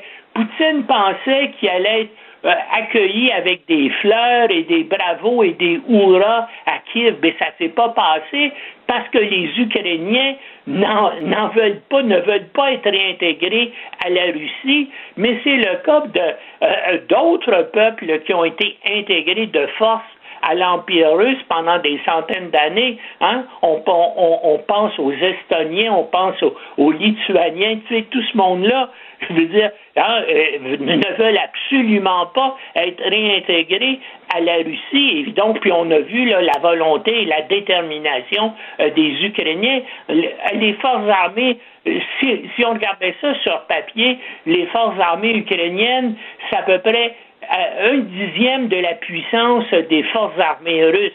Mais sauf qu'il y avait une volonté de se battre, une volonté de défendre leur indépendance, une détermination du côté des Ukrainiens que les Russes n'avaient pas parce que les soldats n'étaient pas motivés, il y avait là-dedans euh, des conscrits, il y a des gens qui voulaient pas euh, vraiment se battre. D'ailleurs, euh, Poutine ne parlait pas d'une guerre, hein? il, il, parlait d'une opération militaire spéciale. Alors, la, seule option vraiment qui lui reste, c'est bien sûr la conscription, une mobilisation générale, mais il ne peut pas aller là parce que là, ça va encore augmenter l'opposition à son régime à l'intérieur de la, de la Russie. Donc, il est, euh, il est vraiment pris de tous les côtés. À suivre. Merci, Normand. À bientôt. La Banque Q est reconnue pour faire valoir vos avoirs sans vous les prendre. Mais quand vous pensez à votre premier compte bancaire, tu sais, dans le temps à l'école, vous faisiez vos dépôts avec vos scènes dans la petite enveloppe. Hmm, C'était bien beau. Mais avec le temps, ce vieux compte-là vous a coûté des milliers de dollars en frais, puis vous ne faites pas une scène d'intérêt. Avec la Banque Q, vous obtenez des intérêts élevés et aucun frais sur vos services bancaires courants. Autrement dit, ça fait pas mal plus de scènes dans votre enveloppe, ça. Banque Q. Faites valoir vos avoirs. Visitez banqueq.ca pour en savoir plus. Il lance sa ligne au bon endroit pour obtenir l'information juste. Mario Dumont. Pour savoir et comprendre. Cube Radio. Un adolescent de 17 ans poignardé. Une autre femme assassinée. Il est visé par des allégations d'inconduite sexuelle. Les formations politiques s'arrachent le vote des familles. Comment faire fructifier votre argent sans risque? Savoir et comprendre les plus récentes nouvelles qui nous touchent. Tout savoir en 24 minutes. Avec Alexandre Morin-Villouellette et Mario Dumont. Aujourd'hui, à tout savoir en 24 minutes, Alain Reyes claque la porte du Parti conservateur. Wall Street clôture en forte baisse face à la menace inflationniste et la dépouille de la reine Elisabeth II arrive enfin à Buckingham Palace. Actualité. Tout savoir en 24 minutes. Et oui, Alain Reyes, l'ancien lieutenant du Québec pour le Parti conservateur, qui a également été ben, l'un des euh, joueurs clés de la campagne de Jean Charest au Québec, a annoncé aujourd'hui qu'il quittait le parti, va dorénavant siéger comme indépendant, même s'il se dit encore fier, progressiste, conservateur. Il a assuré dans une déclaration écrite que oui, il respecte le choix des membres, mais qu'il a quand même des idéaux politiques, des valeurs et des convictions qui sont en contradiction avec certaines voies empruntées par la formation politique, sans jamais nommer le nouveau chef Pierre Poilièvre de nom. Il a quand même expliqué certains désaccords, certains enjeux dont il avait hâte, il avoue, euh, de pouvoir parler de manière indépendante. On peut écouter ce qu'il a dit un peu plus tôt à l'émission de notre collègue Yasmine Abdel-Fadel. Euh, J'apprécie cette euh, possibilité que je vais avoir d'être 100% libre de pouvoir exprimer ce que je pense dans tous les enjeux et plus particulièrement euh, des enjeux qui me sont chers, dont celui de l'environnement, euh, parce que je constate que le Parti conservateur ne s'en va pas nécessairement dans la bonne direction euh, de ce côté-là. Euh, tous les enjeux du respect de la loi et de l'ordre, la protection de nos institutions démocratiques avec ce que l'on a vu au sud de la frontière, dans d'autres pays de l'Occident. Et malheureusement, j'ai l'impression qu'on s'en va dangereusement dans cette direction-là. Donc, je vais, je vais prendre ce, ce plaisir-là que je vais avoir maintenant de pouvoir m'exprimer sur tous les enjeux euh, librement, sans nécessairement m'associer à d'autres partis au fédéral. Ouais, il va avoir plus de liberté, mais moins d'influence. Moins d'influence, mais ce qu'on... un député ouais. indépendant, c'est, c'est limité là, ce qu'il peut avoir comme influence. Euh, dans l'extrait qu'on vient d'entendre, il, y il, il compare à Poliev, il accuse quasiment Poliev d'être le Trump du Canada. là. Des comparaisons qui ont souvent été faites Ouais, à ouais, mots mais, cachés. mais là, c'est parce que c'est un, député du Parti conservateur ben, jusqu'à jusqu'à ce matin là, qui, qui le dit. Euh, moi, c'est un gars que je respecte beaucoup. C'est un vrai politicien de terrain. Euh, on se souviendra toujours d'Alain Reyes au Parti conservateur comme celui qui, à l'époque d'Andrew Scheer, avait été désigné comme leader au Québec. Et ça avait été tout un succès, là, sa campagne de recrutement, une équipe de vedettes. L'histoire ne l'a pas retenu pour une raison simple. Les gens, là, moi, je pense qu'il y aurait eu un mouvement pour les conservateurs, mais Andrew Scheer a tout tué ça dans l'œuf avec ses positions sur l'avortement. Au Québec, ça a tout, comme on dit, ça a éteint le fanal. Le Ouais, Parti on- conservateur a gardé ses mêmes 10 sièges qu'il y avait, mais n'a pas pu en gagner plus. Sauf que ça n'enlève pas la capacité de- d'Alien Reyes de recruter des candidats vedettes, des candidates vedettes dans toutes les régions du Québec. Ça avait été un hit. Alors, c'est une- pour moi, c'est une grosse perte pour les conservateurs au Québec. C'était une caution morale dans certains milieux, conservateurs modérés, euh, bien vus, bien respectés. Puis, tu sais, le nouveau chef arrive, puis il est pas capable de le garder à bord du, du navire. Euh, Ouais, faut, faut, faut croire quand même que depuis un moment, on sentait qu'il y avait de la dissension. C'est lui qui avait, entre autres, ben, imploré presque dans les médias Jean Charest de se lancer dans la course comme adversaire à Pierre Poilièvre. Donc, on Ça, peut peut-être montait. présager ça. Puis c'était pas un allié naturel de Jean Charest. C'est sûr que ce jour-là, il avait l'air un peu un gars désespéré, que c'était comme n'importe qui disponible pour pas avoir Poliev. En tout cas, ça a été interprété. Moi, je l'ai interprété comme ça. C'est interprété par d'autres comme ça. Euh, et là, il s'est un peu fait avoir parce que finalement, Jean Charest, lui, Alain Reyes avait toujours défendu la loi 21 sur la laïcité. Finalement, Jean Charest se présente, mais il est contre la loi 21 sur la laïcité. Donc, Ouais. ça là, euh, ces, derniers mois, ça n'a pas été facile. Et à un certain point, durant la course au leadership, je le regardais, je l'écoutais parler, puis je me disais, là, ouais. Il coupe les derniers ponts. Tu sais, quand tu coupes les cordes, là, des ponts de cordes, là, tu coupes la co- sûrement. Ouais, tu coupes la corde, tu passes le pont, tu coupes la corde derrière toi, tu dis, OK, lui, il n'y a pas de retour. Fait que moi, je me disais, est-ce qu'il pourrait revenir avec Pierre Poilievre? Est-ce qu'il pourrait donner une- dire, je donne une chance aux coureurs, je me donne six mois pour regarder aller le parti? Mais même pas, là. Il ferme, il ferme les livres. Oui, il y a d'ailleurs euh, en entrevue, comme je disais avec notre collègue Yasmine, il a fermé les livres aussi à traverser dans un autre parti en chambre. Il a dit que c'est pas euh, c'est pas quelque chose qui caressait, donc va vraiment rester indépendant pour l'instant jusqu'aux prochaines élections, hein, parce qu'on rappelle, Ouais. c'est quand même un parti minoritaire Si, que euh, Justin Trudeau. Si tout ça est arrivé avant, est-ce qu'il aurait pu faire partie de l'élection de la CAQ? Mais ça, c'est une bonne question. Hein? Devenir un ministre du gouvernement Legault, c'est un gars avec des capacités et tout ça. Est-ce qu'il aurait pu? C'est certain que dans sa région, il n'y a pas vraiment de comté disponible.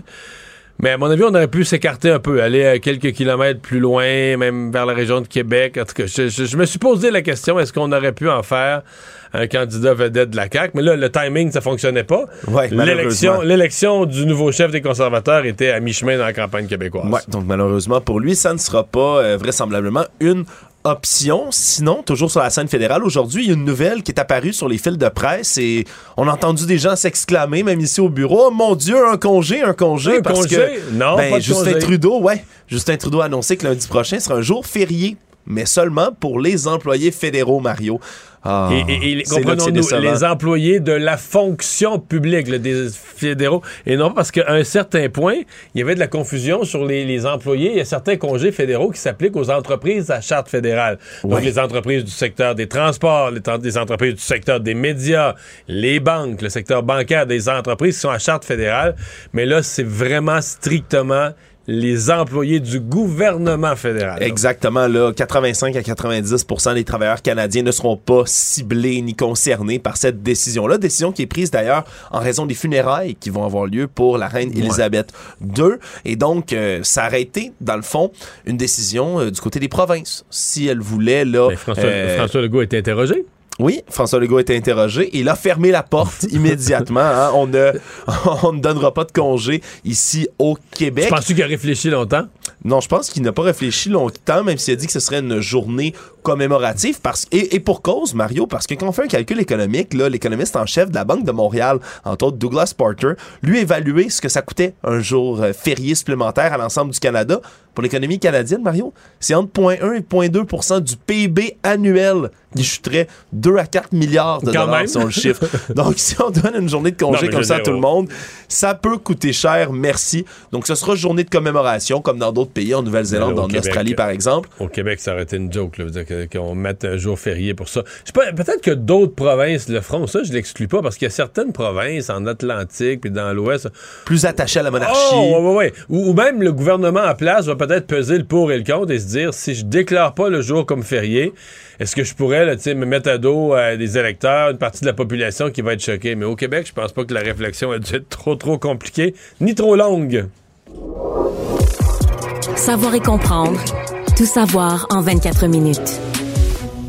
Aujourd'hui, sur la scène politique québécoise, il y a les maires des grandes villes du Québec qui sont, euh, qui sont sortis en point de presse aujourd'hui pour demander ce qu'eux appellent un pacte vert, c'est-à-dire une entente faite avec le prochain gouvernement provincial, peu importe qui il sera, euh, une entente pour donner 2 milliards de dollars par année aux municipalités du Québec pour s'adapter au changement climatique. Donc, c'était Valérie Plante, Bruno Marchand, Catherine Fournier et Stéphane Boyer, donc les maires et mairesses de Montréal, Québec, Longueuil et Laval, respectivement, qui étaient réunis avec d'autres élus pour proposer ce partenariat.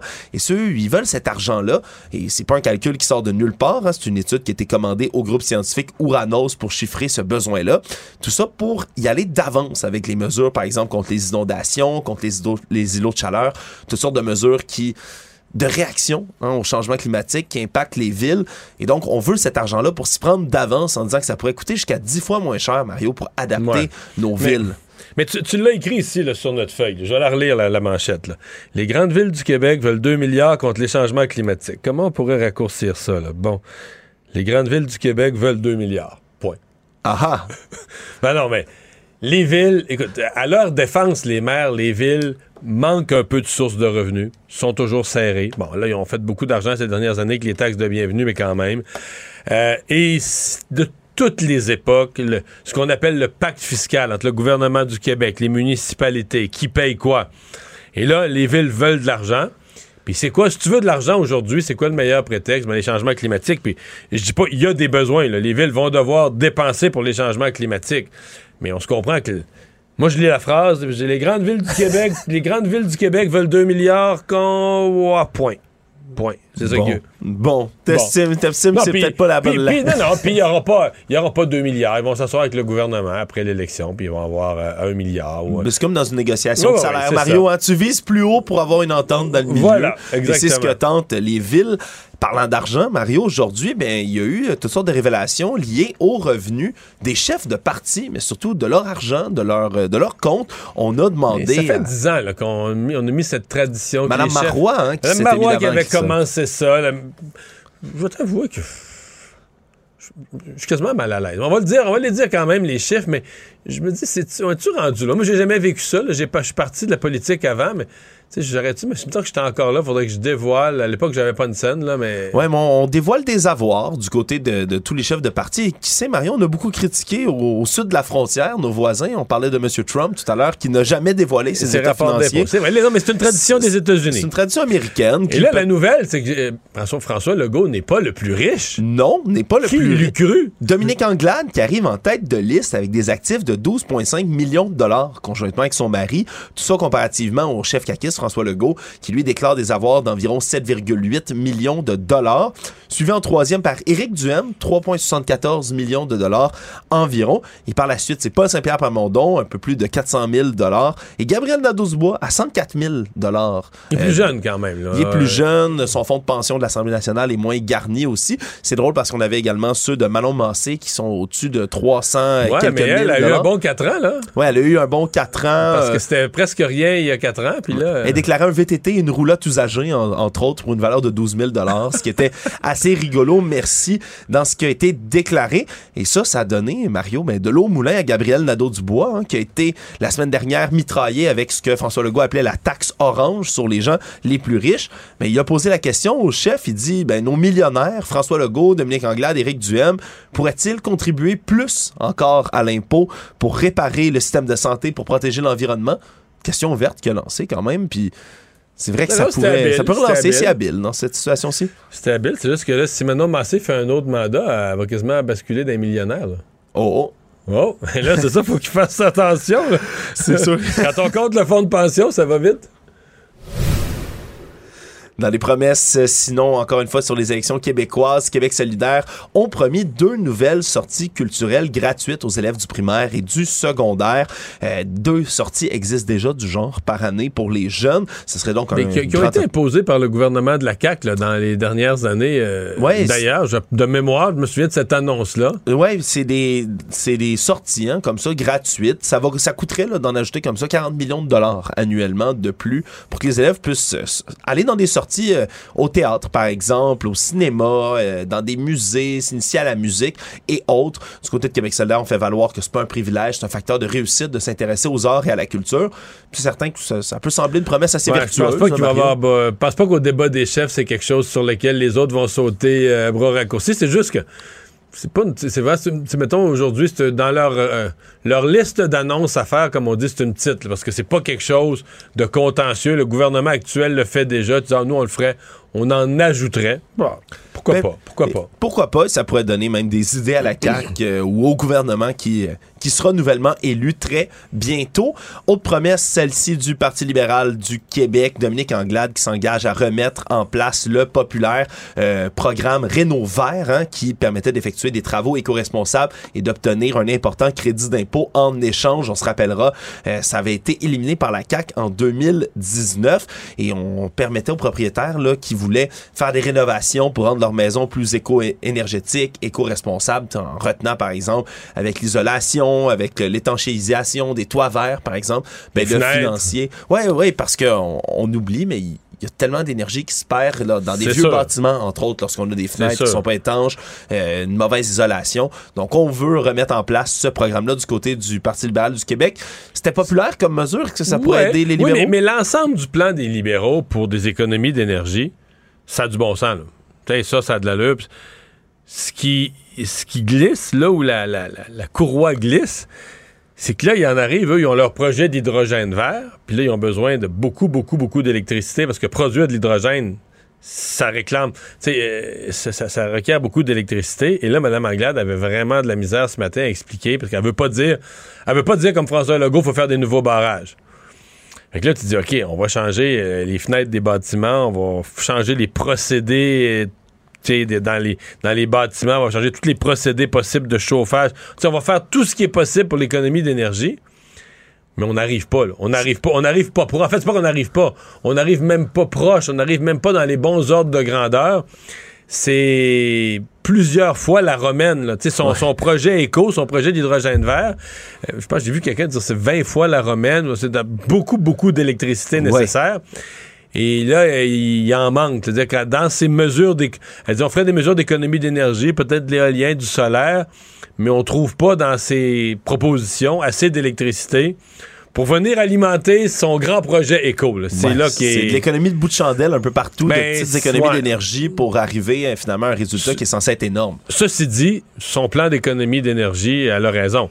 Ce qui n'est pas très cohérent, c'est que je pense que le Parti libéral, comme le PQ et même Québec solidaire, qui se dit très vert, ils ont tous promis le gel des tarifs. Non, mais le Parti libéral, par contre, c'est pas à long terme. C'est juste pour cette année puis l'année prochaine. Mais ils promettent le gel des tarifs d'Hydro-Québec. Si tu veux une économie d'énergie, si tu veux que les gens soient motivés, encouragés à changer leurs fenêtres, à faire des travaux, dire, faut que tu fasses payer l'élec- On est l'endroit qu'on paye l'électricité le moins cher en Amérique du Nord. C'est sûr, quand ça coûte pas cher, on en gaspille un peu. là. Ça Ouais. vient avec. Là. On est un peu moins conscient. Ben là, La même chose avec notre eau potable, souvent. Là, on a tendance à Ouais. dire par rapport à des endroits comme l'Europe, par exemple. Et en terminant sur la campagne électorale, euh, la coalition Avenir Québec, en réaction à- aux actes de vandalisme qui sont nombreux sur leurs affiches électorales, ben, surtout celles de tous les partis, mais particulièrement sur les leurs, ont décidé de commencer à poser sur les affiches qui ont été vandalisées, au lieu, comme on fait habituellement, de les retirer et de les remplacer tout simplement. On appose un autocollant et où il est écrit ne cédons pas à l'intimidation. Ça a commencé à circuler dimanche dernier après un rassemblement du parti à Drummondville. Et donc, c'est une nouvelle initiative officielle de campagne, Mais- dépense électorale également. Et donc, on veut euh, lutter, si on veut, contre cette... euh, con- contre cette, cette déprime politique, hein, le climat malsain qui a été défon- dé- dé- Ouais. disons, Mais on s'entend que c'est. euh, Moi, je, je considère pas. Je comprends que c'est. On va essayer de passer ça comme un geste à caractère social, non partisan, mais c'est pas le cas. C'est une manœuvre euh, politique bien faite, peut-être même sera efficace, parce qu'en mettant ça, on sait très bien que c'est comme. C'est comme un message subliminal contre Éric Duhem. C'est toujours de laisser entendre. Et lui, il est dans le comté de Chauveau, il parle l'initiative, il est dans le comté d'Éric Duhem. Sylvain Lévesque, ouais. Sylvain. Lévesque, le député qui a parti le bal, qui a fait l'annonce aujourd'hui. Alors moi, je pense que c'est pas... euh, c'est réfléchi, là. C'est pas... Tu sais, c'est sous les airs de dire... Puis c'est vrai qu'il faut pas céder à l'intimidation, mais je dirais que c'est une opération habile, euh, parce que c'est ce qui... L'accusation, je sais que ça choque énormément les conservateurs, puis tous les partis ont eu du vandalisme sur leur pancarte, mais il y a une impression. Exemple, quand il y a eu la manifestation là, au, euh, devant la, la Devant résidence, chez Éric Lefebvre devant la jeudi résidence du député Éric Lefebvre, des gens mal polis, euh, avec des. Tu sais, les slogans qui crient c'est liberté. Les gens qui regardent ça, là, ils se disent c'est qui ces gens-là? Ben, c'est pas. C'est pas des partisans de Québec solidaire. Ben, c'est ça. Ça veut pas dire que c'est des membres en règle, puis qu'Éric Duhem les connaît personnellement, puis qu'il doit être tenu responsable pour ce que 30-40 personnes qu'il connaît pas font. Mais pour le public, tu regardes ça, tu dis, bah, ben, c'est le monde d'Éric Duhem. C'est ça qu'il se dit. Et donc, c'est un peu cette carte-là que la CAQ joue avec son, son petit autocollant. Il y a une vidéo qui a retenu énormément d'attention sur les réseaux sociaux samedi dernier qui a finalement des conséquences importantes. Vidéo qui a été diffusée par un Montréalais sur Snapchat où on le voyait euh, attraper un chaton euh, en lui disant là t'as chié partout dans ma maison, proférant des injures et puis le lançait littéralement le prendre le minuscule chaton dans sa main et le lancer dans sa litière. Une vidéo tellement atroce qu'il y a des centaines et des centaines d'internautes qui ont appelé en panique et les policiers de Montréal et la SPCA de Montréal à tel point que quelques jours plus tard, on a déjà réagi et le Montréalais s'est fait prendre la main dans le sac. La SPCA qui a pu effectuer une perquisition est allée récupérer ce chaton-là et un autre, semble-t-il, qui avait deux petits bébés chats. il y avait a eu des signalements, vraiment, c'est la communauté sur Internet qui s'est rassemblée là, pour dénoncer ce genre de, ce genre de, de, de, de geste complètement Que lui-même avait diffusé. là. Que lui-même Ben, a diffusé comme ça sur C'est surtout ça l'histoire. hein. Ouais, on, on ignore pour l'instant si l'homme derrière la vidéo a été arrêté ou accusé. Mais c'est pas sans rappeler certains cas sur les réseaux sociaux qui ont été vus dans les derniers mois là, de cruauté animale. Une histoire en Estrie, par exemple, où, où il y avait là, la police de Sherbrooke qui cherchait des coupables, ils ont- qui ont lancé des chats à partir d'une automobile. Bref, des cas assez sombres qu'on peut voir sur les réseaux sociaux. Sinon, aujourd'hui, euh, l'Auto-Québec, les professionnels de l'Auto-Québec qui ont annoncé s'être entendus à une entente de principe avec la société d'État et donc vont mettre fin à leur grève générale illimitée qui était déclenchée depuis le 10 septembre dernier. Donc, euh, c'est la fin là, de ce gel qu'il y avait où vous ne pouviez pas aller voir des détaillants pour faire valider vos billets de l'Auto-Québec, par Je exemple. respire mieux. Tu respires mieux, Mario? C'est Hey, normal. Une société, pas de loterie, là. C'est sûr que ça va pas loin. Économie. Ah, moins bonne nouvelle, par contre, après ce petit rire, Mario, euh, c'est celle euh, des nouvelles économiques sur Wall Street. La bourse de New York qui est terminée en forte baisse aujourd'hui. Le marché qui s'attendait à ce que l'inflation, on ait de bonnes nouvelles, que ça ait descendu de beaucoup. Ça a ralenti, oui, mais de quelques points de pourcentage. Là, fait, de quelques dixièmes de points de pourcentage. c'est minuscule vraiment. On s'attendait à ce que ça ralentisse beaucoup plus et donc les marchés se sont montrés Mais les marchés ont capoté, là, vraiment. euh, la pire journée depuis combien de temps? Deux, depuis trois la mi-juin. La, depuis la mi-juin, c'est pour le 2020, Nasdaq, du depuis moins. juin 2020. Oui, c'est vraiment Non, c'est- c'est euh, un, une euh, journée atroce. C'est- c'est- sans dire les marchés sont, sont- sont très nerveux depuis quelques mois avec l'inflation. Mais là, sans dit long. Puis c'est comme si les marchés se disent euh, Ah, on va avoir une récession. là, parce que toujours l'espoir que les taux d'intérêt commencent à baisser. Puis là, tu te dis OK, mais là, les, banques centrales ont monté les taux d'intérêt, ça donne le résultat voulu. Mais là, si les hausses de taux d'intérêt n'ont pas le résultat souhaité de faire baisser l'inflation, que l'inflation reste très élevée, ben, ce que ça dit, c'est OK, les taux d'intérêt, ils arrêteront pas de monter. Ça va finir par causer une récession majeure. Mais aujourd'hui, écoute, euh, 4, 4 points quelque chose pour cent euh, le, le Dow Jones, Ouais, Dow- 5, 5,2, 5,3 le Nasdaq. Oui. Et le S&P 500, 4,3 euh, pour cent C'est des baisses énormes. Là. Ouais, c'est gros. Et, et pour les gens, euh, les gens, ouais, soit les gens qui ont des placements ou les gens qui travaillent dans l'industrie du placement, les courtiers qui disent toujours Ah, l'année 2022, euh, on va se reprendre ça à la fin de l'année. l'année, ça, ça, ça ligne pour être une des pires années de, de l'histoire. Là, tu sais. Ouais, une année c'est- vraiment depuis janvier que c'est euh, que ça va mal. Ouais, on avait Et, un appétit pour des bonnes nouvelles, disons, du côté des investisseurs. C'est malheureusement pas ce qui est arrivé aujourd'hui. Le monde. Aujourd'hui, là, tout à l'heure, on voyait les images un peu partout dans les médias. La dépouille de la reine Elisabeth II est arrivée finalement, après son long tour en Écosse, est arrivée à, au palais de Buckingham Palace à Londres devant une foule euh, nombreuse, impatiente, qui attendait la dépouille de la reine qui est arrivée à bord là, d'un avion de la Royal Air Force, s'est posé et ensuite il y a eu le long cortège funéraire dans lequel on voit toujours euh, le cercueil royal d'Élisabeth II qui est disposé, même éclairé en arrière du corbillard. Et en arrivant là euh, devant le devant Buckingham Palace, je n'avais jamais vu, c'est comme un grand rond-point avec un monument. Et là on fait le tour, une foule qui applaudit même l'arrivée comme ça de la reine. Mais on va- s'attend à une foule, parce que là, elle va être en, en chapelle ardente à l'abbaye, à- pas à l'abbaye, mais à la- la- au palais de Westminster, au Parlement.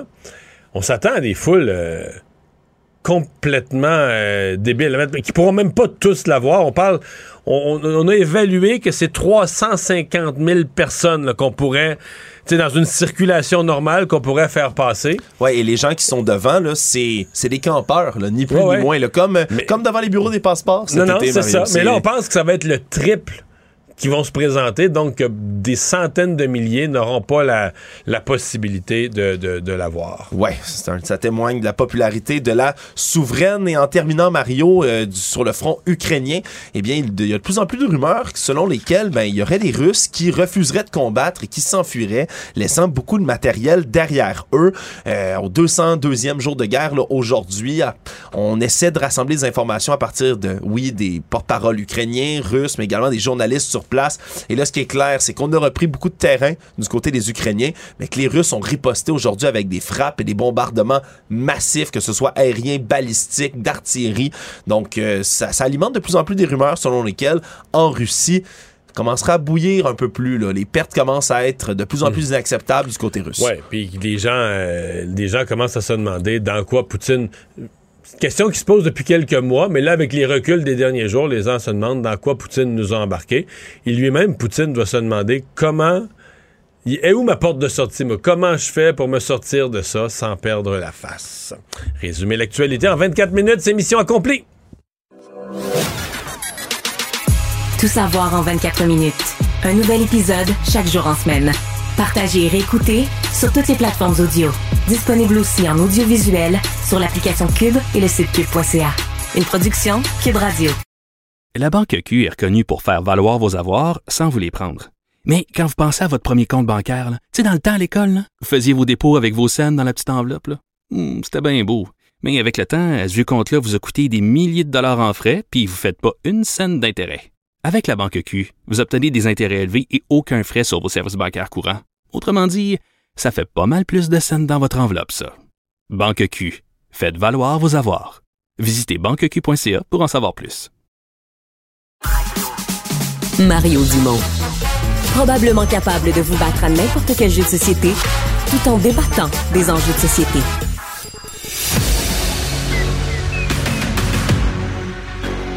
Emmanuel Latraverse. J'ai pas de problème philosophique avec ça. Mario Dumont. Est-ce que je peux me permettre une autre réflexion? La rencontre. Ça passe comme une lettre à la poste. il se retrouve à enfoncer des portes ouvertes. Là. La rencontre, la traverse, Dumont. Bonjour Emmanuel.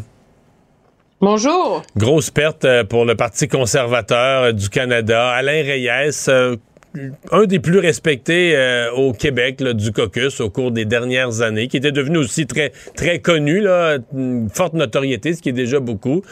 Euh, bon, euh, est-ce que c'est une une perte grave pour M. Poliev ou c'était comme passage obligé? Ben, moi, je pense que c'est une perte grave pour le Parti conservateur parce que veut, veut pas, malgré euh, l'échec de ses efforts pour faire élire Jean Charest, il demeurait le meilleur organisateur que le Parti conservateur a eu au Québec. Certainement celui qui avait la capacité de d'assembler la plus belle brochette de candidats. Donc, euh, on l'avait vu en 2019, il avait fait assez bien euh, et c'est pas lui qui s'était mêlé de la campagne de 2021, puis on a vu les effets. Moi, ce qui m'a surpris, c'est personne s'imaginait que Alain Reyes allait devenir le nouveau euh, champion de Pierre Poilievre. C'est une campagne, euh, c'est une, course à la direction qui a été trop euh, vitriolique avec une approche, une politique de la terre brûlée là, assez, assez sans vergogne là. Et, et surtout parce que Monsieur Reyes, il faut comprendre qu'il était allé chercher et a convaincu Jean Charest de se présenter mais pour ça, essayer de bloquer. Mais c'est ça que j'allais dire. Ça, euh, je pense pas que c'était parce qu'il était le plus gros admirateur de Jean Charest au départ. Je pense que c'est parce qu'il il voulait vraiment pas Pierre Poilievre. C'est un peu ça qu'il exprimait. Non. Oui, oui, oui, absolument. Alors, prends ça, puis je pense que la réalité aussi, c'est que c'est une course qui, sur le, la durée de la campagne, a généré beaucoup, tu sais, on parle de la violence verbale puis des abus sur la scène provinciale. Il y a eu la même chose dans le microcosme du Parti conservateur. Puis je pense que ça a un peu euh, amené le roll-ball généralisé là, de, de Alain Reyes, qui objectivement déjà après la dernière campagne électorale n'était pas super excité là, par euh, les perspectives politiques de son parti. Donc on n'est pas surpris qu'il parte. Je suis surpris de la rapidité avec laquelle il a pris sa décision et le fait que plutôt que d'attendre six mois puis d'annoncer qu'il s'en va dans le secteur privé faire d'autres choses, qu'il décide carrément d'annoncer qu'il va siéger comme indépendant. Je pense que cette euh, se, se revirer sur un scène en 48 heures comme ça illustre à quel point c'était profond. Cette, euh, ce rejet du style Poilièvre et de Ben. ce style de politique et de ce style de populisme.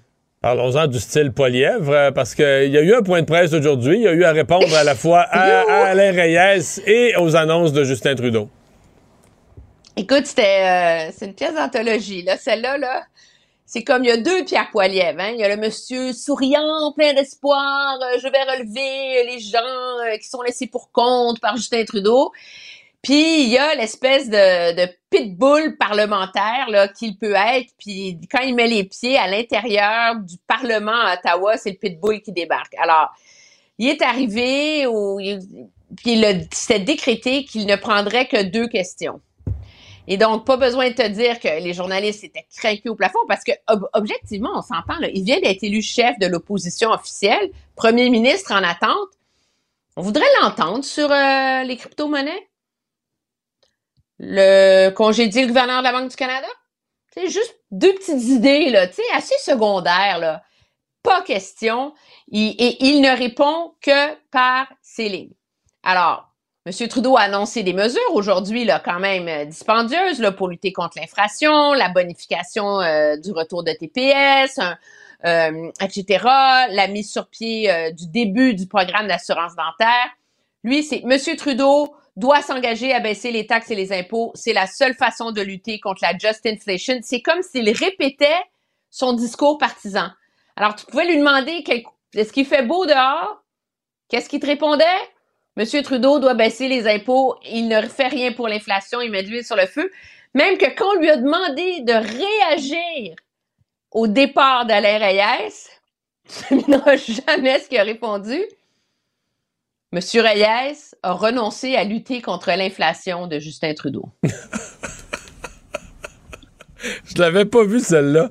Ah ouais? Ah non, écoute là, c'est euh, c'est euh, c'est alors le temps, j'ai beaucoup de sympathie pour mes collègues de la tribune parlementaire. Je suis très heureuse de ne plus avoir à me prêter à cet exercice quotidien parce que le temps va être long et difficile et c'est clair qu'il ne jouera pas selon les règles du jeu habituelles.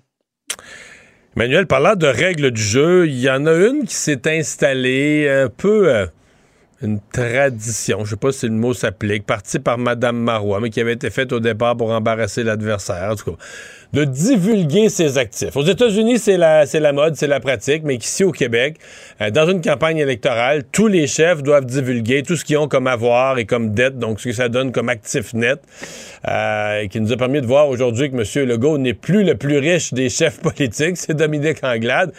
Mais tu te poses la question sur la nécessité de l'exercice. Mais il y a comme il y a une il y a un devoir de transparence là-dedans là, que je crois est légitime là. Mais en même temps, moi j'ai un certain malaise. Qu'est-ce que ça change que madame Anglade et son mari, ceci étant dit puisque leurs propriétés sont communes là, valent 12 millions. Est-ce que ça fait d'elle quelqu'un qui est moins compétente pour être première ministre, plus compétente pour être première ministre? Est-ce que c'est est-ce que ça fait d'elle quelqu'un? C'est comme si ça ça amène un regard de de suspicion autour de ça. Puis on l'a vu, tu sais, Gabriel Nadeau-Dubois était mort de rire lui aujourd'hui. Il est le plus pauvre de la gang, juste 140 000 dollars d'actifs. Fait que lui il est capable de dire, vous voyez, je pense que mes adversaires, il y aurait les moyens de payer euh, mon impôt pour les ultra riches. Alors, qu'est-ce que ça ajoute au débat politique? Je n'en suis pas certaine. Puis la preuve que même les politiciens ont un malaise avec ça, c'est une des raisons pour lesquelles M. Legault est moins riche qu'avant, c'est qu'il a fait un don très généreux là, de plus d'un million de dollars là, À une cause? quelque chose X à une cause. Puis on lui a demandé c'était quoi, puis il a répondu assez du tac au tac en disant Hey, écoutez, là, j'ai-tu droit à un minimum de ma vie privée, là? Puis ça me. Mais je suis curieuse de toi t'entendre là-dessus. Ben moi, je- sincèrement, j'ai toujours, la première fois que ça a été fait jusqu'à aujourd'hui, je me suis un peu habitué, mais j'ai jamais été d'accord avec ça. Jamais, j'ai jamais été d'accord. J'ai jamais trouvé que c'était nécessaire. En même temps, je comprends les chefs. là, une fois qu'il y en a un, ton, là, sont cinq. Une fois qu'il y en a un ou deux qui le font, ben, ça met une pression sur les autres. Euh, qu'est-ce que t'as à cacher? C'est toujours la fameuse question. Au nom de la transparence, ah ouais, qu'est-ce que t'as à cacher? Mais c'est pas seulement que t'as de quoi cacher. T'es- t'es- tu, tu te prêtes au service public. Euh, déjà, tu vas, si le premier ministre, il y a toute une série de déclarations de conflits d'intérêts. S'il est actionnaire de compagnie, n'importe quoi, tout ça doit être déclaré, dans certains cas, mis dans des. Mais. Est-ce que tu dois, devant le public, est-ce que le public doit savoir combien vaut ta maison, combien vaut un bloc appartement? Je- je- moi, je je suis pas de cette école-là. Je suis pas certain Ouais. que ce soit nécessaire du tout. Ouais, puis j'ai comme un, ouais, moi j'ai un malaise. Je trouve que, je trouve que avant tout, la raison pour laquelle ça nous intéresse, c'est que on drape ça là, dans la transparence là. Mais objectivement, c'est du voyeurisme. Ben oui, c'est tellement C'est d'essayer de savoir jusqu'où un tel est riche ou moins Ben oui, on est riche ou curieux. plus riche. Puis ça, c'est le fun. Puis je vois pas en quoi ça alimente la qualité du débat public en ce moment. Ça va Mais bon, ça a l'air qu'il faut s'y soumettre là, puis que je suis pas Mais dans tu parles le- de curiosité. dans l'air puis du temps. Tu parles de curiosité et de voyeurisme, trompe-toi pas, là. Je suis convaincu que dans tous les médias, ça va être les textes les plus lus. À la fin de la journée, ça va être les textes les plus lus. Les Convaincu. plus... Ben oui, tout le monde va cliquer là-dessus pour aller voir combien ils valent. C'est, c'est- on est toutes blettes, là. C'est comme dirait ma mère, on est blettes, on veut savoir. Hey, Emmanuel, merci, à demain. Oui, Blette. Au revoir. Bye. Mario Dumont. Plus pratique que n'importe quel moteur de recherche. Une source d'information plus fiable que les internets. Pour savoir et comprendre, Mario Dumont.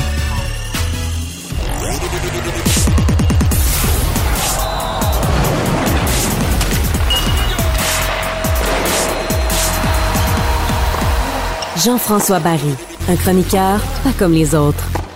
Bonjour, Jean-François. Salut, Mario. Alors, le CF Montréal va être en action ce soir. Ouais, j'avais une paire de billets pour toi. Ça te tente-tu de m'accompagner? Là, il fait des orages avec la pluie puis tout ça. Ah, je te ben, t'apporter ton imperméable. Je fais du sport ce soir. Je reprends ma Ah, carrière de volleyball. Après trois ans d'absence. Ah comme ouais. Guy. En fait, je suis le Guy Lafleur du volleyball. T'as-tu changé d'équipe ou au moins t'es dans la même équipe? Ah, je suis dans la même équipe, par exemple, moi. Il y a ça. Non, mais je fais des blagues pour vrai parce que je pensais aux gens qui vont aller au, Stade Saputo ce soir avec la pluie, là, ce sera pas facile. Euh, mais il y a des mordus qui vont être là. Si jamais vous euh, ne vous déplacez pas, le match est à TVA Sport à 19h30. C'est contre le Fire de Chicago. On les a battus récemment et on devrait les battre encore si on se fie à la fiche des deux équipes. 53 points pour le CF Montréal, 35 pour le Fire de Chicago. Mais le Fire de Chicago se, bat pour une place en série. Et ça, c'est toujours dangereux dans ce temps-là. Tu sais, te bats avec l'énergie du désespoir. Fait sait jamais ce qui peut arriver, surtout avec les conditions. Là, veux, veux pas, ça va nuire euh, au ballon, ça va nuire à, à l'exécution. Alors, euh, nous, on est deuxième, comme vous le savez, euh, dans notre division, sont douzième dans la même division. Alors, on va souhaiter un bon match du CF Montréal. Mais c'est pas là où je voulais aller avec toi. Tu veux me parler Euh, oui, de l'entraîneur? du match. De Thierry Henry. Je sais pas si tu te souviens, 8 mars 2021, euh, de Thierry Henry, de Wilfried Wilfried Nancy. Nancy, ouais, c'est de ça. 8 mars. Thierry Henry quitte, euh, c'est la COVID, décide de retourner euh, avec sa famille et tout et tout. Le poste est vacant à quelques jours du début du camp d'entraînement. Puis là, on a beau dire, ah non, mais Wilfred Nancy, après toutes les, les entrevues qu'on a passées, c'est notre homme. Reste que, à mon avis, quand tu choisis quelqu'un à 7-10 jours d'avis comme ça, euh, tu, prends, tu prends ce qu'il y a. Puis Wilfred Nancy le voulait, ce job-là. Il a même accepté un contrat d'une saison. Il n'a rien demandé de plus. Il a dit, garde, je comprends, euh, j'ai jamais fait ça, je vais faire mes preuves. Et c'est un gars qui adore le soccer. Là. Il a été adjoint avec le CF Montréal à partir de 2016. Avant, il avait été cinq ans à l'Académie. Et avant ça, il a été euh, président de la Fédération de soccer de la rive sud de Montréal, là, ici. Là. C'est un gars qui en mange et qui a gravi les échelons et lui croyait en lui. Pour vrai, je suis pas certain qu'Olivier Renard croyait en Wilfred Nancy tant que ça. Mais là, c'est un, eu- un- c'est un hit, là. Ben, ça a été un hit l'année passée et là, on l'a simplement reconduit pour cette année. Donc, il est sous contrat pour 2022 euh, et Mais c'est là, il tout. est-tu candidat, mettons, pour être l'entraîneur de l'année dans toute la ligue, quelque chose de même? Il- avec la performance pourrait. de l'équipe? Il pourrait être candidat, effectivement, parce qu'il y a plein d'experts qui voyaient même pas le CF Montréal en série. Et là, non seulement on va faire les séries, mais on est deuxième. Mais moi, je me dis, à quand la prolongation de contrat, là? Je veux dire, il est temps qu'on le récompense, cet homme-là. Il a travaillé fort. Il a amené une culture au sein du CF Montréal. Tu vois que les joueurs ont acheté le système, que tout le monde, que tout le monde met la main à la pâte. Bref, le message de Wilfrid Nancy passe. Alors, j'ai hâte qu'on lui allonge un 2, 3, 4 ans de contrat pour qu'on le sécurise un peu comme n'importe qui dans la vie qui a du succès. Alors, je pars une campagne pour euh, Wilfrid Nancy et une prolongation de contrat de plusieurs saisons. Bon, c'est lancé. C'est euh, lancé. Tu as une anecdote, parce que là, le Canadien a choisi un nouveau euh, capitaine hier. Tu as une anecdote sur le choix d'un ancien capitaine. Oui, oui, puis je vais le dire, là, écoute, c'est une anecdote qui a été livrée par Michel Terrien à la poche bleue, mais c'est rendu maintenant partout sur euh, les, les, médias sociaux. Donc, à l'époque, tu te souviens, Max Pacioretty, Piquet Souben, on se demandait qui allait être capitaine du Canadien de Montréal. Ouais. Et euh, la décision euh, n'était pas revenue à l'organisation cette fois-là. On avait laissé ça dans la chambre. Ce qui a expliqué Michel, c'est que dans le fond, on avait pris les joueurs qui avaient joué tant de matchs. Là. Tu sais, si tu avais joué 3-4 games l'année passée ou tu étais une recrue qui venait d'arriver, tu n'avais pas le droit de vote. Et nous, de l'extérieur, on pensait que c'était très serré entre Piquet Souben et Max Pacioretty. Et finalement, il y a deux personnes qui ont voté pour Piquet Souben. Tout le reste de l'équipe avait voté pour Max Pacioretty. Donc, deux personnes, dont lui-même, probablement. Ben, j'ai comme l'impression... C'est plus, un. j'ai comme l'impression qu'effectivement, il avait voté pour lui-même. Donc, il y a une autre personne qui a voté pour Piquet Souben. Comme quoi, tu sais, il y a beaucoup de choses qui ont circulé sur Piquet, comme quoi il n'était pas tellement populaire dans, dans le vestiaire du Canadien. Et donc, c'était euh, c'était en bonne partie vrai qu'il n'était pas le ben, qui était tannant ou qui n'était pas le, plus aimé. Euh, un petit mot sur la Coupe ben, Davis? J'avoue qu'il est, excentrique. ouais, ça. dérange parfois. Un petit mot sur la Coupe Davis? Oui, Coupe Davis, euh, nos deux représentants, euh, Pospisil et Félix Auger-Aliassime, euh, jouaient donc contre la Corée du Nord. vous le savez, c'est une espèce de tournoi. On doit gagner deux matchs. Pospisil a gagné son match. On pensait que c'était c'était fait parce que c'était Félix en deuxième. Félix a malheureusement perdu, donc on va avoir un troisième match. Ça va être le duo. Donc ils vont jouer en équipe, Pospisil et Félix Auger-Aliassime contre la Corée. On espère une victoire. Félix a perdu contre un Nord-Coréen? Oui. C'est là, ça a surpris tout le monde. Mais bon, c'est le tennis, hein? Puis euh, ah ça s'améliore partout sur la planète, alors on n'est pas à que ça se joue. Hey, merci Jean-François. à, demain. Au revoir. La Banque Q est reconnue pour faire valoir vos avoirs sans vous les prendre. Mais quand vous pensez à votre premier compte bancaire, tu sais, dans le temps à l'école, vous faisiez vos dépôts avec vos scènes dans la petite enveloppe. Hmm, c'était bien beau. Mais avec le temps, ce vieux compte-là vous a coûté des milliers de dollars en frais, puis vous ne faites pas une scène d'intérêt. Avec la banque Q, vous obtenez des intérêts élevés et aucun frais sur vos services bancaires courants. Autrement dit, ça fait pas mal plus de scènes dans votre enveloppe, ça. Banque Q, faites valoir vos avoirs. Visitez banqueq.ca pour en savoir plus. Mario Dumont. Sous ses airs sérieux, se cache un gars qui ne se prend pas au sérieux. Cube Radio. Cube Radio. En direct à LCN.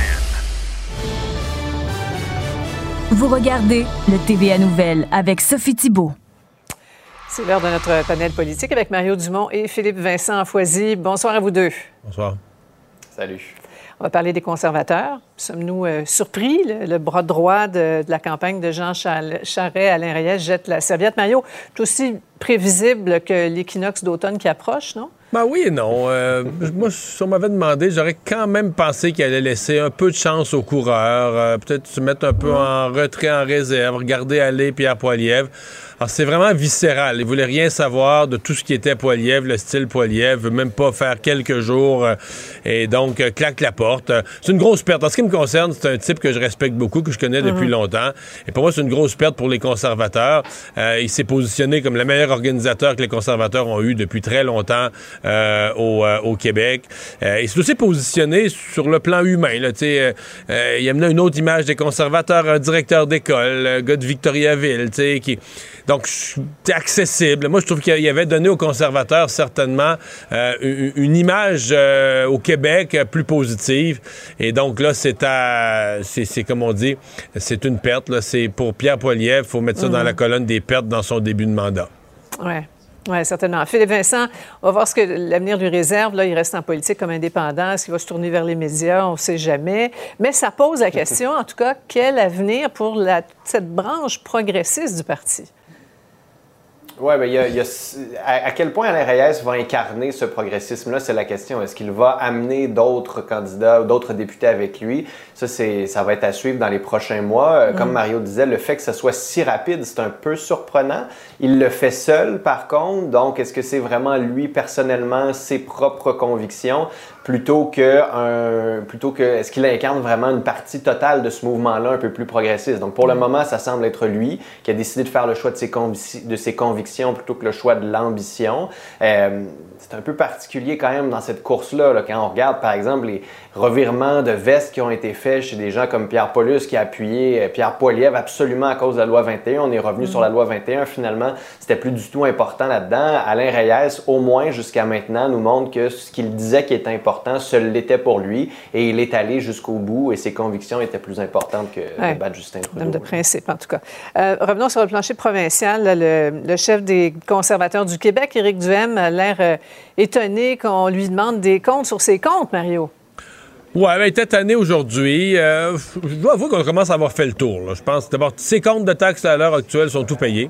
Euh, Est-ce qu'il est discipliné? Non. Ça, je pense qu'on a, on a tous découvert dans l'épisode que ça a été brouillon. Dans certains cas, ça a juste que pris le huissier pour y mener son compte pour qu'il paye. Ouais. Donc, les électeurs, pour le, les électeurs auront vu ça, euh, feront ce qu'ils veulent avec ça.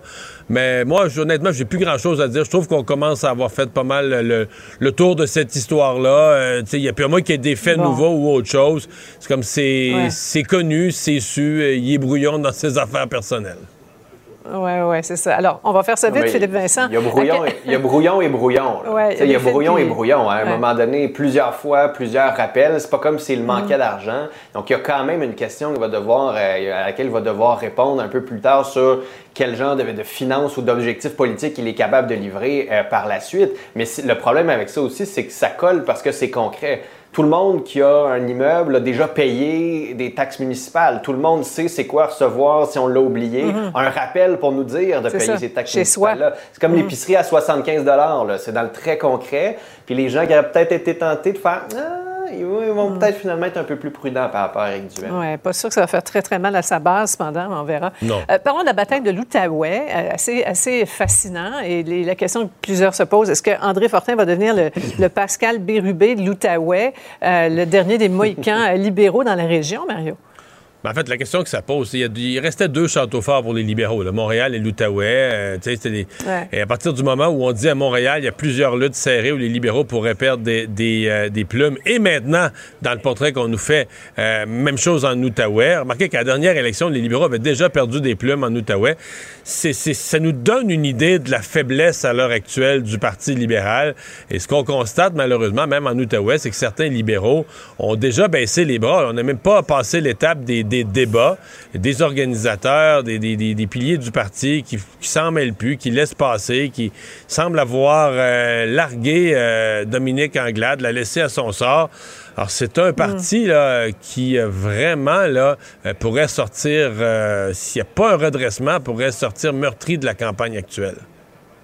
Oui, tout ça joue, effectivement. Philippe Vincent, il y a aussi ce clivage le souverainiste-fédéraliste qui ne joue plus. Il y a cinq partis. Bon, ça, ça change Ben, c'est le ça. paysage. Mais si Maryse Gaudreau perd dans Hall, c'est c'est une énorme victoire pour la CAQ. Là. Oui, oui, mais c'est, oui, mais c'est surtout une grosse défaite pour les libéraux. Pour les libéraux. C'est que là, en ce moment, les gens de l'Outaouais ont une autre option, une autre option semi-fédéraliste, là, parce qu'on peut être fédéraliste à la CAQ, mais il ne faut pas trop dire qu'on est souverainiste. Donc, on a une option plutôt fédéraliste qui est presque économiquement comme celle des libéraux. On sent qu'on a été pris pour acquis dans l'Outaouais depuis un bon moment. C'est un Mm. discours qu'on entendait déjà à la dernière élection. Alors, c'est surtout une défaite pour les libéraux si on n'est pas capable Ouais. de mobiliser suffisamment les troupes à Hull. Et si on perd Hull, ça veut dire qu'on peut perdre d'autres circonscriptions à Montréal aussi. On a déjà perdu à Laval des circonscriptions. Mm. C'est- c'est- ce sont vraiment des pièces qui étaient très fortes dans le jeu d'échecs de Dominique Anglade et les libéraux qu'ils vont perdre. Puis c'est difficile de faire une contre-attaque par la suite. On va surveiller ça. Euh, Puisqu'on parle de Montréal, une autre nuit très, très chaude. hein? Euh, Mario, euh, énième point de presse de Valérie Plante là, qui nous renvoie à Ottawa et à Québec. Tes impressions? J'ai pas tout écouté son point de presse. J'étais en onde, moi. On en a diffusé un Mm. bout. Je, je trouvais qu'elle avait l'air sincèrement un petit peu dépassée. C'est-à-dire, elle avait l'air à chercher, là, on a fait un colloque, un forum l'année passée, puis là, elle nous racontait ce qui s'était passé dans le forum. Mais tu dis, écoute, il y a du monde et des bandits qui tirent du fusil dans la rue. Il y a un côté, euh, côté ici maintenant, là, un côté euh, je suis en charge, je suis dans l'action, euh, je vis ça de près avec mes policiers qui n'étaient pas là. donc moi, j'ai senti, je commence à trouver que ce problème-là, Madame la mairesse Plante semble un peu, bon, des fois même exaspérée que les journalistes ils posent des questions là-dessus, comme si elle avait le goût de leur dire, ouais, mais je peux rien faire, mais tu peux pas, peux pas dire que tu peux rien faire. Tu es la mairesse de Montréal.